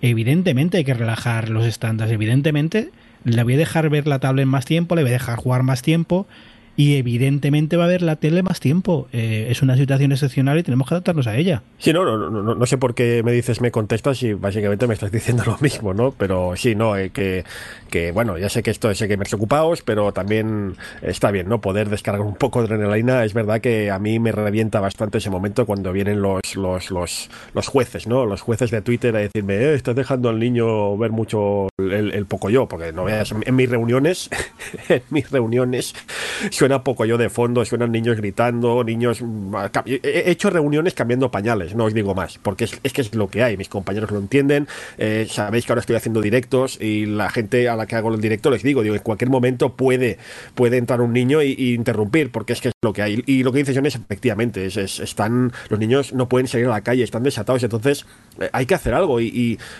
si, si yo no tengo nada que hacer, pues sí, podré jugar con él, con el niño. Yo tengo uno de dos, que, es peor incluso, ¿no? Porque sí, cuanto más mayores son, más entre comillas se buscan la vida solos. Pero con dos años es imposible. Entonces, pues sí, eh, a mí no me gusta tener al niño ahí eh, toda la mañana, literalmente, toda la mañana viendo poco yo. No me gusta nada, pero es que no puedo hacer nada. Yo tengo un trabajo muy exigente, un trabajo que me exige mucho, mucha concentración y, es así. eh, no me gusta nada, pero es lo que hay. También pido eso, ¿no? Al final hemos de entender que hemos de pedir, es triste que lo tengamos que pedir, pero hay que pedir comprensión de que, mira, sí, eh, se están relajando los límites, eh, ya volverán a su cauce. Será difícil volver a su cauce porque los niños, sabes que se acostumbran rápido a lo, entre comillas, bueno, pero ah, ya, ya lo cambiaremos. De momento, pues sí, los límites eh, están levantados y, y en función de cómo va el día, se ponen unos, unos límites o se ponen otros. Venga, pues antes de, irnos a los jueguitos específicamente, vamos a por este punto del guion que ha puesto Rafa. Esto de, ¿Qué pasa? ¿Que rivalidades bien entendidas Doom versus Animal Crossing? ¿Qué está pasando aquí? Esto, esto es el amor. Esto es el amor de, dos comunidades que se han encontrado y se ha fusionado en, algo que yo llamo el Animal Dooming o algo así, cada uno lo llama como, como da la gana. Pero que, es, sin más, es un evento que ha surgido de, de las propias comunidades de internet, en la cual, pues, como los dos juegos, como Doom Eternal y Animal Crossing salían el mismo día, después de retrasos por muchos juegos y demás, estos dos al final salían el mismo día. Y en lugar de decir, bah, son dos comunidades totalmente diferentes, no se pisan los unos a los otros y demás, otros quizás sí que decían, mierda, yo quería este juego y este otro, tal. Pero al final lo que ha ocurrido es que se han fusionado de tal manera que, que- que la gente está deseando que el, el protagonista, el Doom Slayer, que se llama el protagonista de Doom, esté incorporado en Animal Crossing y que, y que los bichos monérrimos de Animal Crossing estén destrozando eh, eh, demonios en Doom y han hecho han hecho fanarts han hecho han hecho incluso mods de Doom para que salga la, la- la canela que es que es la- una perrita amarilla que sale en Animal Crossing ahí mm, destrozando eh, destrozando demonios. Han hecho animaciones han hecho cortos es, es, es increíble. Y yo yo como fan de Doom, más que de Animal Crossing, aunque he jugado prácticamente todos Animal Crossing, como fan de Doom, estoy living. Quiero, quiero canela destrozando, destrozando demonios por todos lados. Es que realmente em, es tan bonito en un mundo en el que hay tanta rivalidad, que cuál es consola mejor que la otra, que juego mejor que el otro, que no sé qué, que de repente estas dos comunidades tan diferentes entre sí, con dos juegos tan diferentes entre sí, se han encontrado por el amor con un, con un juego que llevaba muchísimos años esperando y, no sé, por esa conexión, de repente haya surgido esto, me parece tan bonito y yo que no me gusta, el- no he jugado, bueno, es que no me guste, pero bueno, no he jugado mucho al Doom, así que no tengo una conexión particularmente de ningún tipo con el juego, pero mm, cada vez que veo un, meme nuevo me hace muchísima gracia y me encanta verlos por, por eso, porque es como aparte de porque me hace gracia ver a Canela eh, repartiendo pana por ahí al ritmo de death metal, eh, no sé, me parece tan bonito esta experiencia en, en- dentro de este mundo que, que puede ser tan hostil de rivalidades absurdas muchas veces. Y, y, tanto es así que, que, que, creo que cuando salga Doom Eternal para Switch, porque, porque está anunciado para Switch, van a acabar poniendo algún DLC para que esto ocurra. O sea, es que deberían hacerlo. Si lo hacen, es que me vuelvo a comprar el juego en Switch. O sea, es que, es que estoy. de verdad que estoy muy, muy, muy emocionado con esto. Mira, porque es muy bonito, porque es que es muy diferente las dos comunidades y, y ambas dos están a tope con, con este tema. Molaría mucho que, que el, el, prota del Doom, el Doom Slayer este, se pusiera una tienda en tu pueblo o algo así. Pero como mínimo pueden hacer, porque hay en el Animal Crossing nuevo eh, hay unas figuras gigantes de Mazinger Z y de, y de Godzilla y cosas así. Pueden perfectamente hacer que te puedas hacer un bicho de estos y ponerlo en tu, en tu isla como decoración. Yo quiero hacer una, una observación a todo esto. Estáis mezclando cosas así con una estética muy bonita, con cosas sádicas, con tal. Y, y luego, si se si consigue hacer esto, se consigue mezclar estos dos mundos, va a ser el juego más mustio ever. y entonces entenderéis. entenderéis que todo lo que estáis viendo ahora es lo que yo ya llevo años jugando. bueno, una cosa que, que, es algo como muy inherente al fandom de Animal Crossing es el aprovechar el que, pues bueno, que puedes eh, con, decorar tu casa. Bueno, ahora se puede decorar toda la isla, pero bueno, que tienes como esa libertad para, para mmm, diseñar, hacer diseños, ponerlos en el suelo, en las paredes y tal, eh, y siempre se han hecho como muchas escenas y como que hay un, una corriente que ha estado siempre, pero precisamente con lo del Doom yo he visto mucha gente que se ha dedicado a hacer eh, diseños exclusivos y tal para montarse, yo que sé, una habitación en la que se nota que es el aftermath de una pelea con demonios y se ve ahí a, a uno de los muñequitos con cara de feliz, pero todo rodeado de manchas de sangre y de cosas que parecen sesos y cosas así, que me parece algo, me parece un contraste súper gracioso eh, en un juego tan cookie como el Animal Crossing. Que, que bueno, que la comunidad de Animal Crossing eh, eh, no sé si habéis visto por ahí que, claro, estaban tan deseando que saliera este juego o, o, o el siguiente juego potente de la saga que eh, hacían cosas más satánicas que los de Doom. Hacían ahí como invocaciones demoníacas y cosas así. Y ves fotos por todo internet diciendo, no, queremos Animal Crossing. Hacían ahí eh, estrellas sangrientas y cosas así. Así que muy lejos tampoco estaban. Oye, pues vamos a hacer una cosa, ya que estáis hablando del Doom y del Animal Crossing. Empezamos contigo, Rafa, que tú has estado jugando al Doom estos días. ¿Qué tal? Ay, Ay, ay, es que yo soy muy fan de, toda la saga Doom, tanto por dentro como por fuera. Y quiero decir que me, gusta mucho todo el tema del desarrollo de Doom, pero también me gusta Doom en sí mismo como, como juego. Y, y yo no tenía mucha, muchas expectativas de, de, de, este Doom Eternal. Pero es que, es que, es que estoy enamorado. Es que estoy pensando en seguir jugando porque, porque quiero avanzar. Es que es un juego es que es gamberro, pero gamberro en el sentido de, de, de, de, es que lo sabemos, es que, es que somos un tío que se dedica a matar eh, eh, mmm, demonios de Marte. ¿Qué, qué, qué, ¿Qué, quieres hacer? La historia es, es, es sinvergüenza, como ella, como ella, misma. Estás buscando continuamente a, a, a, clérigos satánicos, que no sé cuántos. Estás en, en, en, en el escenario que se llaman el, el escenario, eh, eh, no, la guarida sangrienta, cargándote enemigos que, que, que eh, bueno, que, que salen de, de, un portal sangriento y todo es así. Y es súper divertido. Le han añadido un factor muy potente de plataformeo. De hecho, se esconden tan poco que es, es que es que ponen hasta elementos de Mario. ¿Sabéis las típicas barreras de estas de fuego que van girando y no te dejan pasar y tienes que pasar un momento concreto? Eso lo han añadido. Un montón de, de, de puzzles, de ir dando saltitos y demás, que a mucha gente no le gusta, porque dice esto no es Doom, pero ostras, es que tampoco hace falta estar con la misma fórmula 35 años. Es decir, o 30 años. O sea, le han añadido un toquecito bastante divertido y, y de verdad, si, si os gustan los, los, first person shooters eh, sin más, es decir, es que eh, sin más tirar para adelante y pegar tiros y saltar por aquí y por allá, de verdad que lo vais a disfrutar, lo vais a disfrutar bastante. Bueno, y del Doom, pues nos vamos a por el Animal Crossing, Adri. Venga, pa'lante. Pues nada, yo contentísima. Además me ha venido en un momento en esto del confinamiento, lo de tener Animal Crossing de verdad, que es un lugar de paz. Perdona porque... que te interrumpa, Adri. Tú lo de la sí. solo dos horas jugando a videojuegos con el Animal Crossing, no, ¿verdad? no, porque, o sea, realmente no estoy jugando tanto como podría porque, porque estoy trabajando también mucho, pero vamos, que si no, eh, además con el factor este de en cada hora del día pasan cosas diferentes de Animal Crossing, la tentación es grande constantemente. Pero, pero no, y yo quiero comentar a ver qué, qué, le parece a Johnny esto, pero que a lo mejor es un os parece como ñoño, pero realmente me, me está encantando jugar al Animal Crossing ahora, aparte de por todas las cosas que ya me gustaban de antes, porque el estar de repente en esa isla, que todo el factor ambiental que tiene el juego de todos los árboles que se mueven y es el viento y el, la sola, como que me resulta súper reconfortante, aparte de que es un juego que, me da mucha paz y me, me, quedo a veces simplemente observando a, a los vecinos eh, teniendo sus vidas al margen de lo que yo haga por la isla, que está, está muy bien, que tiene muchísimos detalles de, de que ellos están haciendo sus cosas y ya está.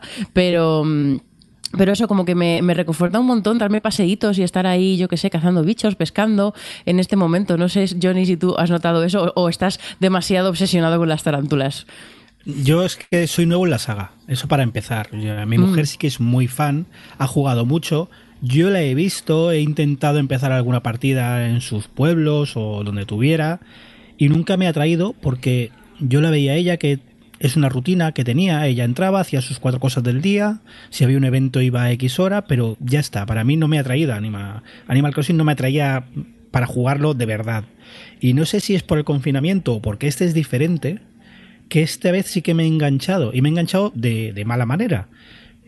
Pero pasa que es lo que dices tú, es un lugar feliz, donde no puede pasar nada malo, porque como mucho te pica una tarántula y te desmayas cinco segundos, ya está, es hmm. lo peor que te puede pasar. Pero en este Animal Crossing siempre hay algo por hacer. No es como otros que hacías tus cuatro cosas y se acababa. Siempre hay algo por hacer, visitar una isla, irte de viaje, en tu propia isla siempre hay cosas que hacer, que tocar, que retocar, que pescar, que pasear y es algo nuevo para mí y, me está gustando, me está gustando mucho. Creo que quizá esa percepción que tienes del Animal Crossing es porque lo has visto desde fuera pero mm, no creo, yo en los anteriores no, estaban más limitados obviamente, en este nuevo Animal Crossing se notan mucho algunas cosas, aparte del tema gráfico obviamente, eh, se nota que se pueden poner los muebles en cualquier lado, puedes decorar toda la, isla, en el futuro se podrá cuando lleguemos, como el Animal Crossing se avanza día a día, eh, cambiar un poco cómo es tu isla, reformarla y demás, pero al margen de, de algunas mejoras concretas, lo que es la dinámica del juego, de tener muchas cosas que hacer y de que tú no tengas un objetivo claro y que tú te puedas enfocar en lo que te apetezca, eso ha estado siempre. Tú puedes, yo tengo un amigo, por ejemplo, que su prioridad del Animal Crossing lo que más le, le llena es conseguir todos los peces y conseguir todos los bichos eh, y, estar ahí cazándolos y buscar formas de,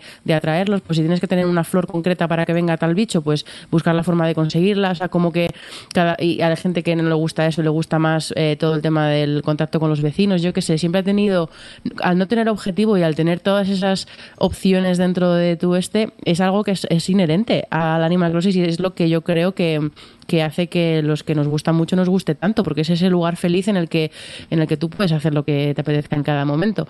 Y no sé, no sé, quizá por eso digo que a lo mejor ha sido una sensación que tenías desde fuera, pero no es tan diferente este a los anteriores, salvo pues por los avances lógicos que les ha permitido, supongo, eh, las capacidades de la consola. Bueno, sigue teniendo limitaciones absurdas en este en este punto como por ejemplo lo de bueno no sé si a vosotros os ha pasado jugáis en la misma isla claro porque no se pueden tener dos islas en, en la misma consola o tenéis dos consolas. no no no tenemos la misma isla.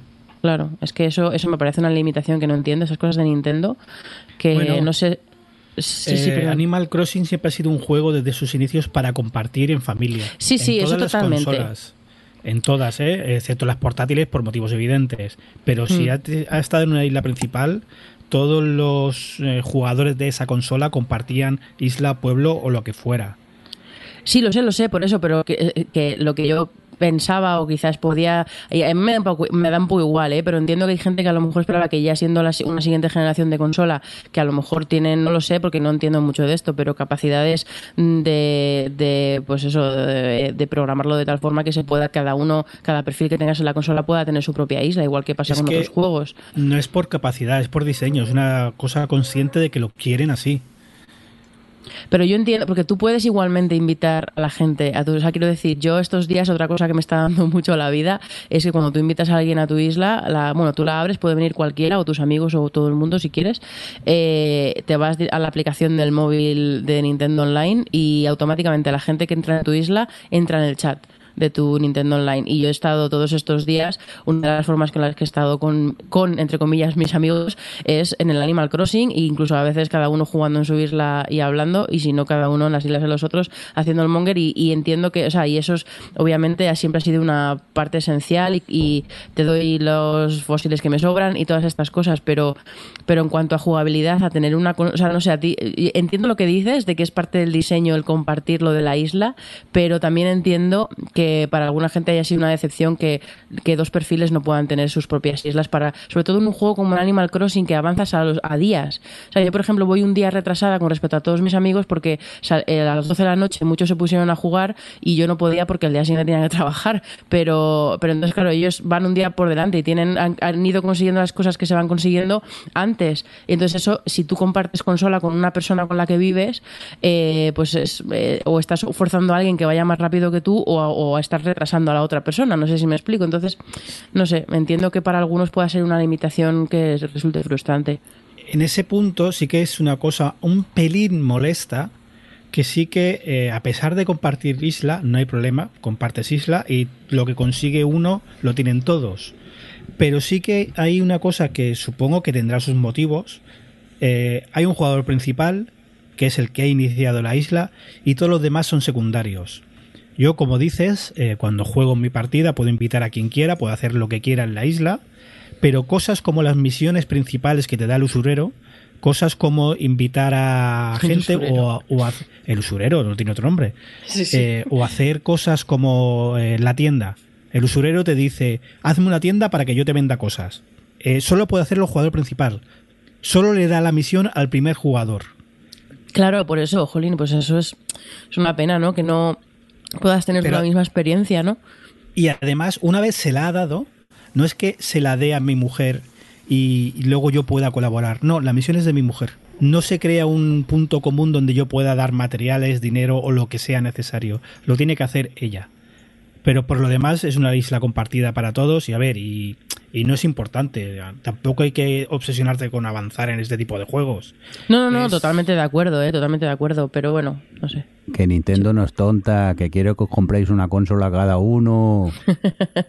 No, también voy a decir una cosa, que un Animal Crossing, eh, muchas veces hemos comentado el que tienes que estar en, en cierto mod, en cierto, en cierto estado para jugar a X juegos. Muchas veces pasa. Y, por ejemplo, a mí juegos como Dark Souls me han gustado mucho.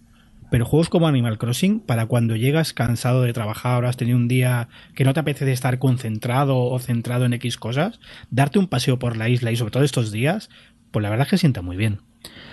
Es- a mí me parece muy especial y además yo creo que precisamente por cómo justo ha caído en este momento de confinamiento en todo, además es una cosa que compartimos todo el mundo ahora mismo, esta situación, eh, todo el mundo quiero decir en el mundo mundial, cuando recordemos este juego, yo creo que va a ser todavía más especial. Va a haber una nostalgia como más fuerte de, de lo que fue este Animal Crossing en este momento de la vida. Que a lo mejor me estoy subiendo a la parra, pero no sé, yo creo que, que, que eso, que, nos- que- que ha venido en un momento perfecto. Venga, cansinos, que sois unos cansinos con el Animal Crossing, que estáis todo el día por Twitter mandando foticos y vídeos, que sois muy pesados.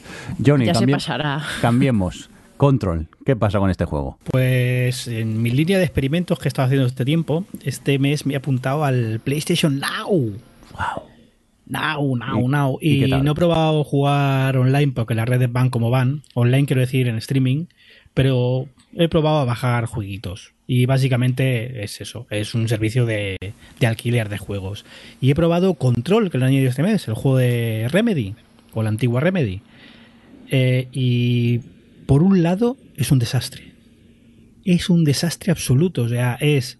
eh, Del doblaje en castellano no voy a hablar, es una cosa puntual de nuestro país, pero hay que verlo. Madre mía, madre mía. Eh, tiene cosas como...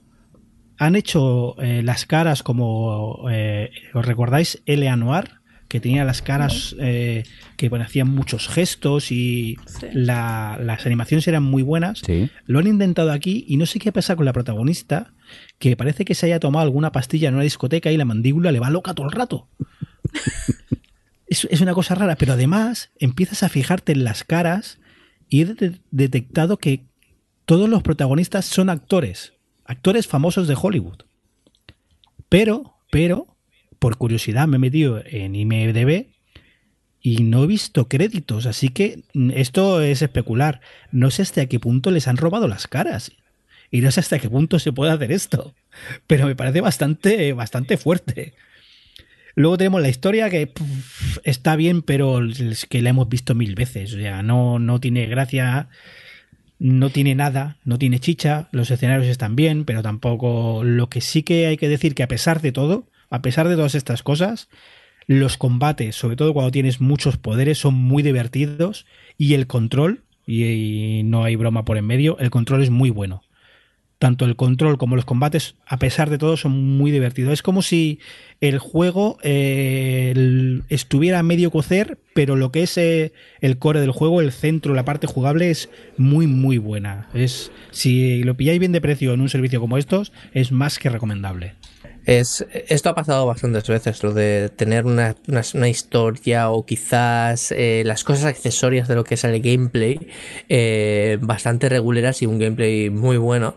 Y, y es debido a que muchas veces los que hacen precisamente todo lo de alrededor del gameplay entran tarde o, o no se han podido comunicar bien. Y es que aquí es lo que dice todo el mundo, es que es muy patente, muy patente en el que han tenido unos diseñadores de juego súper buenos y, y unos escritores mm, reguleros en general. Venga, pues vamos a cambiar de tema, dejarme hablar del Death Stranding, aunque yo seré breve porque todavía estoy jugándolo. Enseguida Adri no se explayará tranquilamente sobre el juego. Yo he de decir que lo estoy disfrutando mucho, eh, me lo estoy pasando bomba con el juego, le estoy dando horas, es más, he abandonado un poco la, la trama principal y, y me estoy dedicando a construir carreteras porque me entretiene y me relaja y me va muy bien. No se podía saber que esto iba a pasar. Eso sí, eh, Kojima, por favor, las cinemáticas, eh, contrólate un poco, tío. Que es que para poder empezar a jugar realmente tienes que tragarte casi una hora de cinemáticas, creo yo, que es una barbaridad al principio eh, lo poco que puedes jugar al, al juego.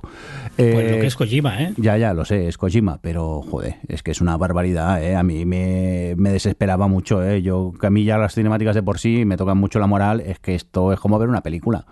Y acabas un poco hasta las, las narices.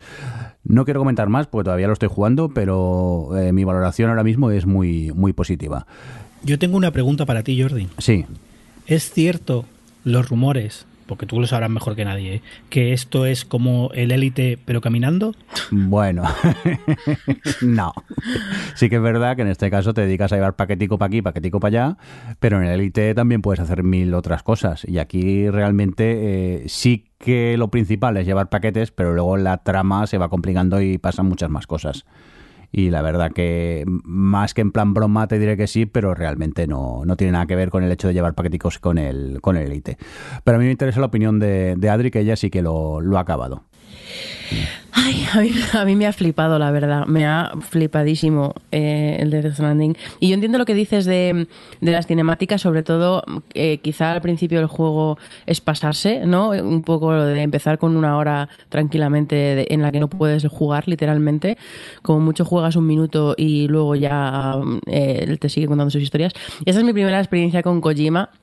Y entiendo que, que su forma de contar y su forma de tal no sea para todo el mundo, pero a mí la verdad es que mm, mm, me ha encantado porque además se nota, se nota que es un tío que quiere contar su historia de, que, pues eso, de eso, de, de que estamos en un mundo más conectado y a la vez más desconectado que nunca, de la vida y la muerte y no sé qué, las relaciones humanas y esa ambición narrativa la cuenta con las cinemáticas de una hora, con la forma en la que tiene de construir el universo, y pero es que también con detalles minúsculos del universo o con mecánicas súper concretas, todo está al servicio de su historia y, y tú, o sea, tú como jugador, quiero decir, eres secundario, no eres el protagonista, el protagonista es lo que él te quiere contar, que es algo que se percibe todo el tiempo, a pesar de que es un juego en el que tú pasas mucho, ya lo verás, bueno, Jordi, que ya has avanzado y has visto que, que, las cinemáticas, pues bueno, tienen su momento, pero luego eh, puedes pasarte llevando paquetes todo lo que te apetezca y, tú eres el que, el que decides dónde quieres ir y dónde tal, pero a la vez se sigues percibiendo como esa cosa de que, de que al final tú reparte paquetes y haz carreteras, pero que es lo- el juego es mío y se nota todo el rato.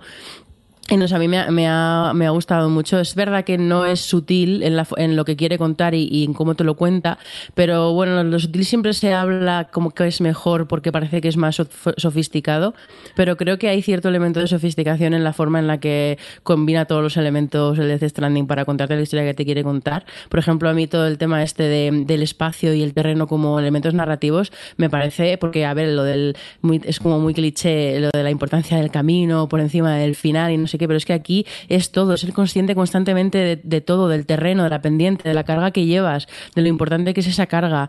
Eh, encaja súper bien en todo el discurso todo el rato. Y no sé, a mí, por ejemplo, una cosa, a ti, Jordi, no sé qué, cómo lo ves tú eso, pero una cosa que me, me, me, me resultaba muy estimulante del juego siempre es valorar cada encargo para ver qué vas a necesitar para ese trayecto en concreto, con qué te vas a encontrar y qué tipo de, de, de herramientas tienes que llevar encima, porque además tienes que ser muy consciente del peso que llevas para poder lograr ese objetivo. A ti eso te, te resultaba, o sea, yo me podía parar, eh, no sé, cuarto de hora mirando bien qué es lo que llevaba para la siguiente misión. No, yo soy un bestia que va haciendo motocross con la moto para arriba y para abajo y saltando rocas. Y a veces me, me preocupo poco de la carga. No sé, a mí es que la verdad me, me todo está tan cuidado como pues eso, todos esos elementos del juego. Eh, y yo creo que, bueno, no, me voy a, no voy a extenderme más porque creo que es súper difícil hablar de todas las virtudes que tiene y de lo potente que es su universo y su historia y, y los personajes y tal, y cómo encajan todas las mecánicas en eso sin, sin spoilear, básicamente. Así que, bueno, confío, yo voy a seguir persiguiendo a esta gente para que juegue y hagamos el especial en verano porque lo necesito, pero, pero bueno, en general me ha flipado todo, la, la, la atmósfera, ese, el tono que tiene todo constantemente, que te transmiten una, una una soledad que te atraviesa y, y luego eso que el, el, final, al final, después de todo lo que te plantea Jordi, supongo que tú ahora que estás mirando eh, dirás todas estas cosas, es, como tiene tantos elementos extraños y eh, a veces parece que va a ser difícil que, que encaje todo, me flipa que todo encaje realmente.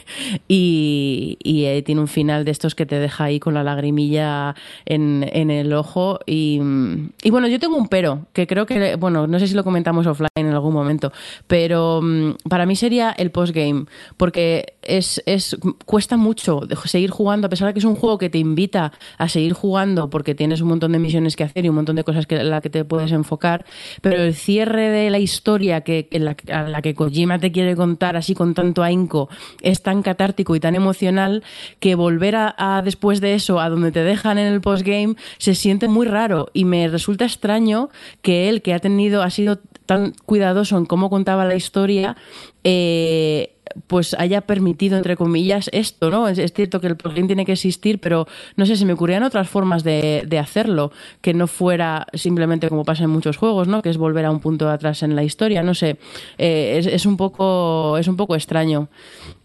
Y a la vez tiene gracia, porque eh, hay un elemento del juego, vamos, el primer elemento así como antagonista que te muestran en, el, en la historia, que es en los primeros 10 minutos, así que no es un spoiler, es que hay, hay gente que se ha vuelto tan adicta a hacer entregas de paquetes y que te den los likes y que te dejen cinco estrellas, que se han convertido en adictos a eso y les lo llaman las mulas. Y es curioso porque en cierto modo estaba jugando al postgame y decía, o sea, simplemente para, pues eso, para, para mejorar mis amistades con otra gente, para conocer a otros que me quedaban por conocer del universo y tal, y yo pensaba, madre mía, me he convertido en una mula. Y en cierto modo tenía gracia dentro de lo que ha planteado Kojima, pero a la vez eh, es un postgame un poco raro de llevar, pero bueno.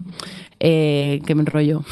Pero resumiendo, que te, que te, ha encantado el juego. Me ha encantado, me ha encantado. Quizá lo, lo que me. El, el, su fallo más grande, lo del postgame, bueno, tal, es el protagonista. No sé si te pasa, Jordi. Eh, es verdad que llevas, bueno, llevas cuatro capítulos, ya has tenido suficiente tiempo para ver que realmente el protagonista. O sea, Puede, puede tener sentido en el sentido de que decía de que, de que Kojima quiere contar su historia y, y, tú no eres protagonista, tú como jugador y tal. Y no, no espero que todos los personajes de videojuegos sean Aloy de, de Horizon Zero Dawn, pero, pero no sé, es un personaje que me parece muy plano todo el rato y está muy poco desarrollado. Y, y, no es como, por ejemplo, eso en Breath of the Wild, que es parecido y que Link es un no personaje en realidad, pero la en la historia de Kojima, Sam Porter Bridges es el centro de todo y al final la historia va con él y todo, todo lo que te está contando de tal, él es un centro de toda esa historia y me frustra un poco que no haya desarrollado más a ese personaje, o por lo menos nuestra conexión como jugadores con ese personaje, porque el final podría haber sido muchísimo más emocional y más catártico y más todo y muchísimo mejor si hubiese estado desarrollado un poquito más. No sé tú cómo percibes al personaje, pero a mí es que me parece muy plano. Es un soso de cojones directamente. pero igualmente mm, sí, tienes razón que quizá no, no da para mucho el personaje, pero eh, tampoco me importa. Yo disfruto del juego, es el personaje que me, han dado y juego con él tal y como me da la posibilidad de hacerlo el, juego. Tampoco me, me, preocupa tanto eso. Por cierto, mola mucho el guiño a Horizon Zero Dawn que hay dentro del juego. Sí. Y no digo más. sí, yo entiendo lo que dices, sí, estoy de acuerdo, pero ya verás cuando llegues hacia el final de la historia y veas eh, por dónde la lleva, que entonces echas en falta que el personaje esté un poquito más tal. Pero bueno, ya lo hablaremos en el especial pues ahí a fondo. Cállate, que quiero seguir jugando, por favor, que está dando mucho este podcast y tengo ahí llamándome el de The Stranding. ¿He escuchado especial? Sí, en verano, si lo juegas tú, a lo mejor nos lo planteamos. Que lo juegues, Johnny, que tenemos que hacer un especial de esto me, estáis dando muchas ganas, pero además, con las cosas que decís, me da un poco de miedo porque veo las collimadas. Que a mí no me, lo que dices de una hora y media para empezar a jugar, no me molesta la cinemática de hora y media. Me molesta que la cinemática esté partida en tres cachos de 40 minutos y te deje jugar 10 segundos en medio. Eso me parece una falta de respeto. Si quieres contarme una historia de una hora, cuéntamela. Venga, ya sé dónde voy pero que me pongas 30 minutos, me dejes girar una esquina para que empezar otra de 30 minutos, eso no se hace, eso está feo, lo siento mucho. Bueno, pues eso, lo asumes y lo juegas, porque es... porque no. Y, y, he dicho lo del prota, pero los personajes secundarios son cremita, todos. Sobre todo los más, los más principales. Es maravilloso todas las historias que cuenta tienes que, que, los juegos, Johnny, tenemos que hacer un especial de tres horas en verano. Bueno, ¿y tú, Roberto, a qué has jugado estos días que quieras destacar? Pues precisamente anoche terminé eh, Judgment, que es el nuevo juego de Ryuga, Goto, Ryuga Gotoku Studio, que es el estudio detrás de la saga Yakuza. Y este es un juego ambientado en el mismo mundo de Yakuza. De hecho, el mapeado es el mismo de. prácticamente el mismo de, de Yakuza. Lo que pasa aquí, los personajes son otros. Es otra historia que no tiene nada, eh, prácticamente nada que ver con, toda la saga de, de Kazuma Kiryu en, en, Yakuza. Y es un juego que al principio lo tomé con un poco de escepticismo porque dije, bueno, es que es el mundo Yakuza, pero no está Kazuma, no están los personajes de Yakuza, no sé si me va a gustar esto. Y a partir del tercer capítulo ya estuve atrapado por la historia hasta el final que me ha parecido maravilloso y es un juego que realmente me ha gustado mucho no es, no es Yakuza en el sentido de la historia ni de los personajes, pero tiene la esencia de Yakuza por ahí. O sea, tiene muchas mecánicas de Yakuza, hay muchos minijuegos de traídos de la saga Yakuza, tiene otros minijuegos nuevos que están geniales. Hay una mecánica secundaria que es hacerte amigo de la gente del barrio.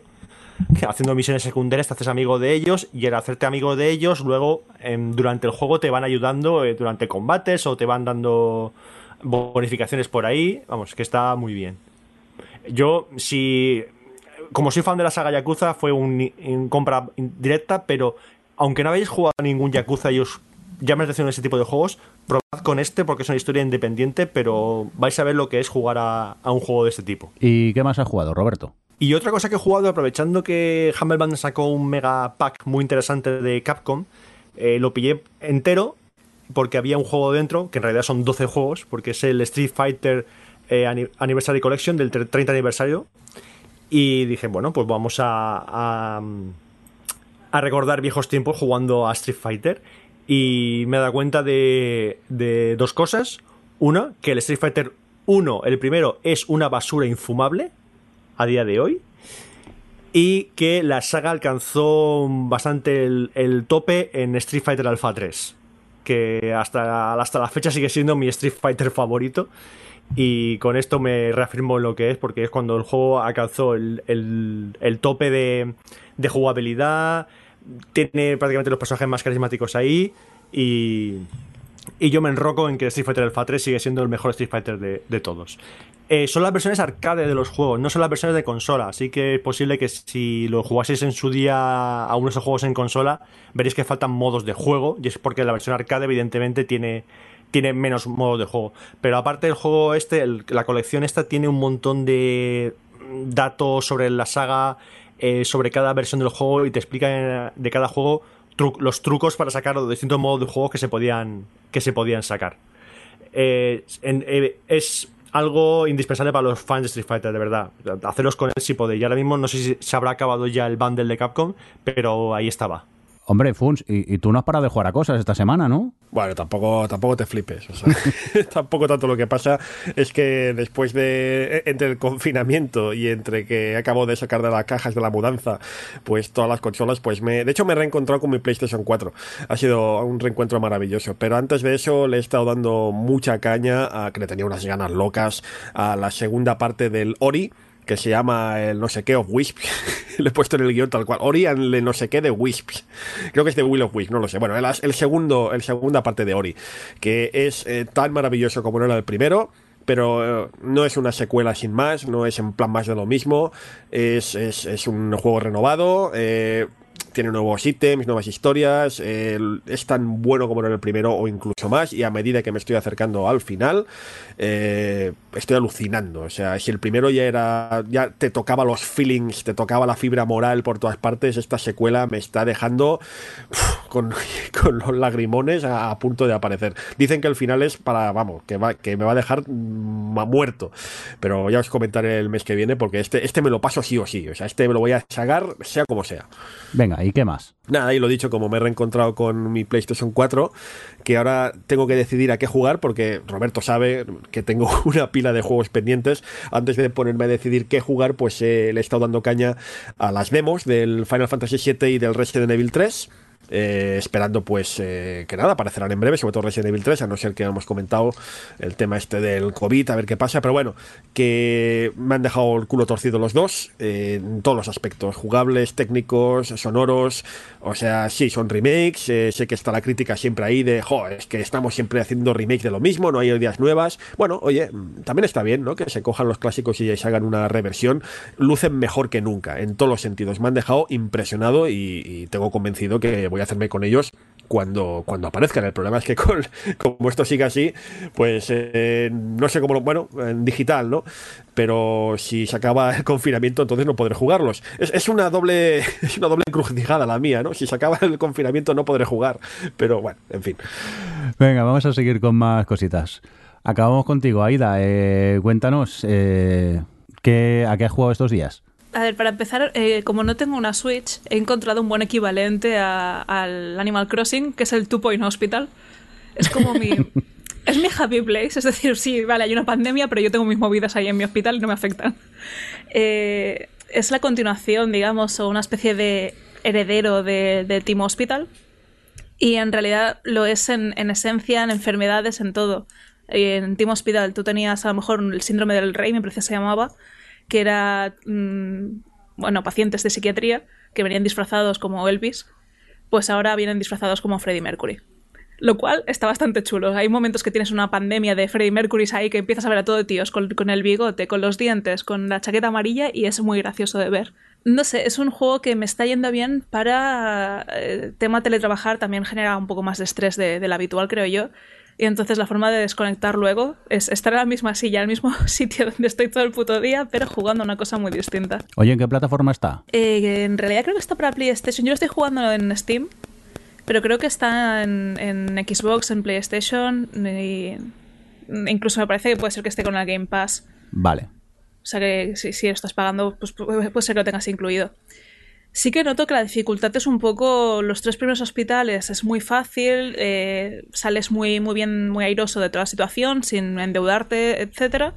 A partir del cuarto hospital es como que es muy complicado ir ganando estrellas, como que, no sé, no, no sé si está muy bien calibrado en ese sentido, pero como juego chorra entretenido, con mecánicas hiper repetitivas, me está gustando. Muy bien, tomamos nota de este Two Point Hospital, pero has jugado más cositas, ¿no? Sí, claro, he jugado un juego mustio. Pensé yo, mira, ahora que me quedo encerrada en casa, no vayas tú a jugar nada musty, no sea que te pongas triste, me pasé unos cuantos días triste en plan de, jo, no estoy jugando nada que me guste, y me puse un juego mustio. Y ya está, ya mucho mejor, oye. ¿Y ya que has jugado? Eh, se llama Little Misfortune. Es eh, un estudio indie que es- me parece estaba formado inicialmente por una pareja, luego sí que contrataron a un par de personas más. Eh, Kill Monday Studio, me parece se llaman. Y ya había jugado un juego de ellos que se llamaba Frambow, que era eso, una chica que está en un una niña de unos 12 años o algo así que está en un psiquiátrico y se escapa y en- aparecen un montón de elementos raros relacionados con la muerte. Pues este juego, Little Miss Fortune, es de los mismos creadores y eh, sucede en el mismo universo. Es decir, hay algunos personajes de esta especie de mundo de los muertos y de demonios y tal que son comunes en los dos juegos, pero la historia es totalmente nueva y es distinta. Los personajes en sí no están relacionados, o de momento no lo están, a lo mejor hace una tercera parte donde sí se las relaciona. Y llevas a una niña de 8 años eh, en la cual la primera escena que la ves jugando en su casa, el narrador, que siempre está rompiendo la, la cuarta pared, ya te avisa de que esa niña va a morir. Pero que ya no lo sabe, así que mejor no se lo digas. Y vas jugando todo el juego sabiendo que esa niña va a morir porque el narrador te lo ha explicado. Y tiene su gracia, ¿no? Hay como una especie de capítulos en los cuales el narrador te recuerda, no te encariñes, que esta niña va a morir.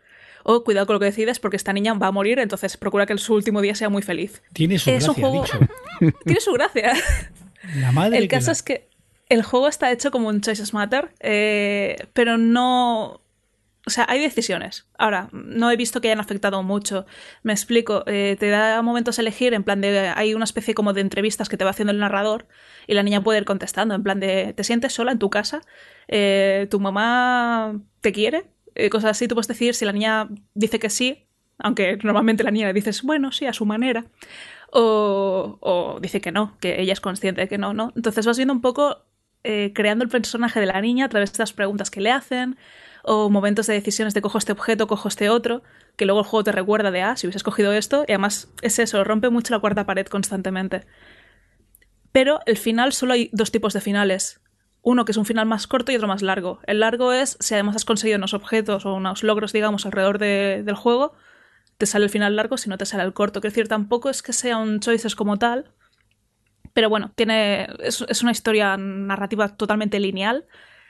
Eh, aventura gráfica point and click con eso, con estas decisiones. Bueno, de hecho no sé ni si click porque me parece que se manipula totalmente con el, con el teclado, al menos el juego solo con teclado. Parece que el ratón ni siquiera ha tenido que usarlo. Pues nada, con uno de los juegos más divertidos del mundo nos vamos a despedir en esta edición de Es, hoy. es de- muy divertido. ¿No os recordáis la captura que os mandé en el grupo? Sí. Que salía un, un señor colgado y decía, ¿se ha colgado como una piñata? ¿Debería darle golpes como a las piñatas? Aún tengo pesadillas con esa imagen que nos mandaste al grupo de Telegram. Oye, venga, que nos vamos a ir, que no sé ya cuánto rato llevamos de, de podcast. Eh, Aida, muchas gracias por estar por ahí. ¿A vosotros? Bueno, pues Roberto Pastor, una, muchas gracias por estar en una edición más aquí en el Gamers Ocupados. Bueno, yo voy a quedarme aquí en casa un poquito más, ¿vale? Que me, me apetece. Muy bien. Me apetece mucho. Pues oye, Funs, gracias por pasarte. A ver si hay suerte y el mes que viene te tenemos por aquí también. Estaremos todavía confinados, no lo sé. Bueno, a ver si hay suerte. Gracias y, a vosotros, nos vemos pronto. y si no te vienes al estudio algún día, que te echamos de menos allí en el estudio. Venga, me traeré al niño, que ya lo habéis podido disfrutar en vuestras carnes. No. Johnny, adiós. ¿Nos vemos ahora en el uruguayo o qué? Eh, va a ser que no. Pero no grabamos para poder ir a comer.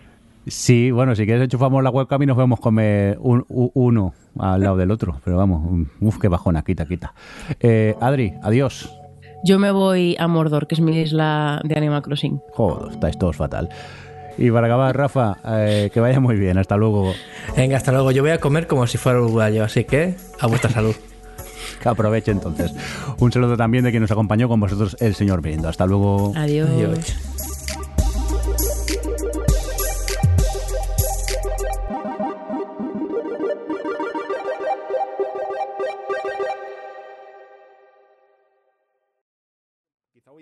Que está arriba jugando y, y ahora todos callados, ahora todos calladísimos. Pero bueno, en fin, que, que es eso, simplemente.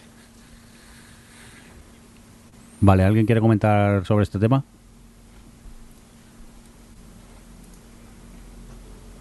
Jodo con el delay. No. Vale, vale.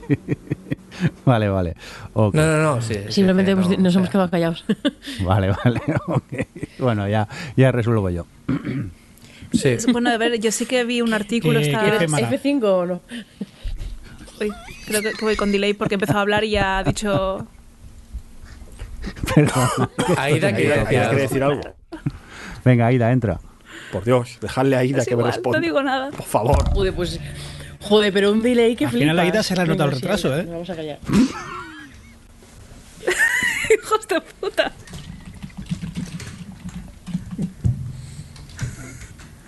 A ver, silencio, que entra Ida, por favor.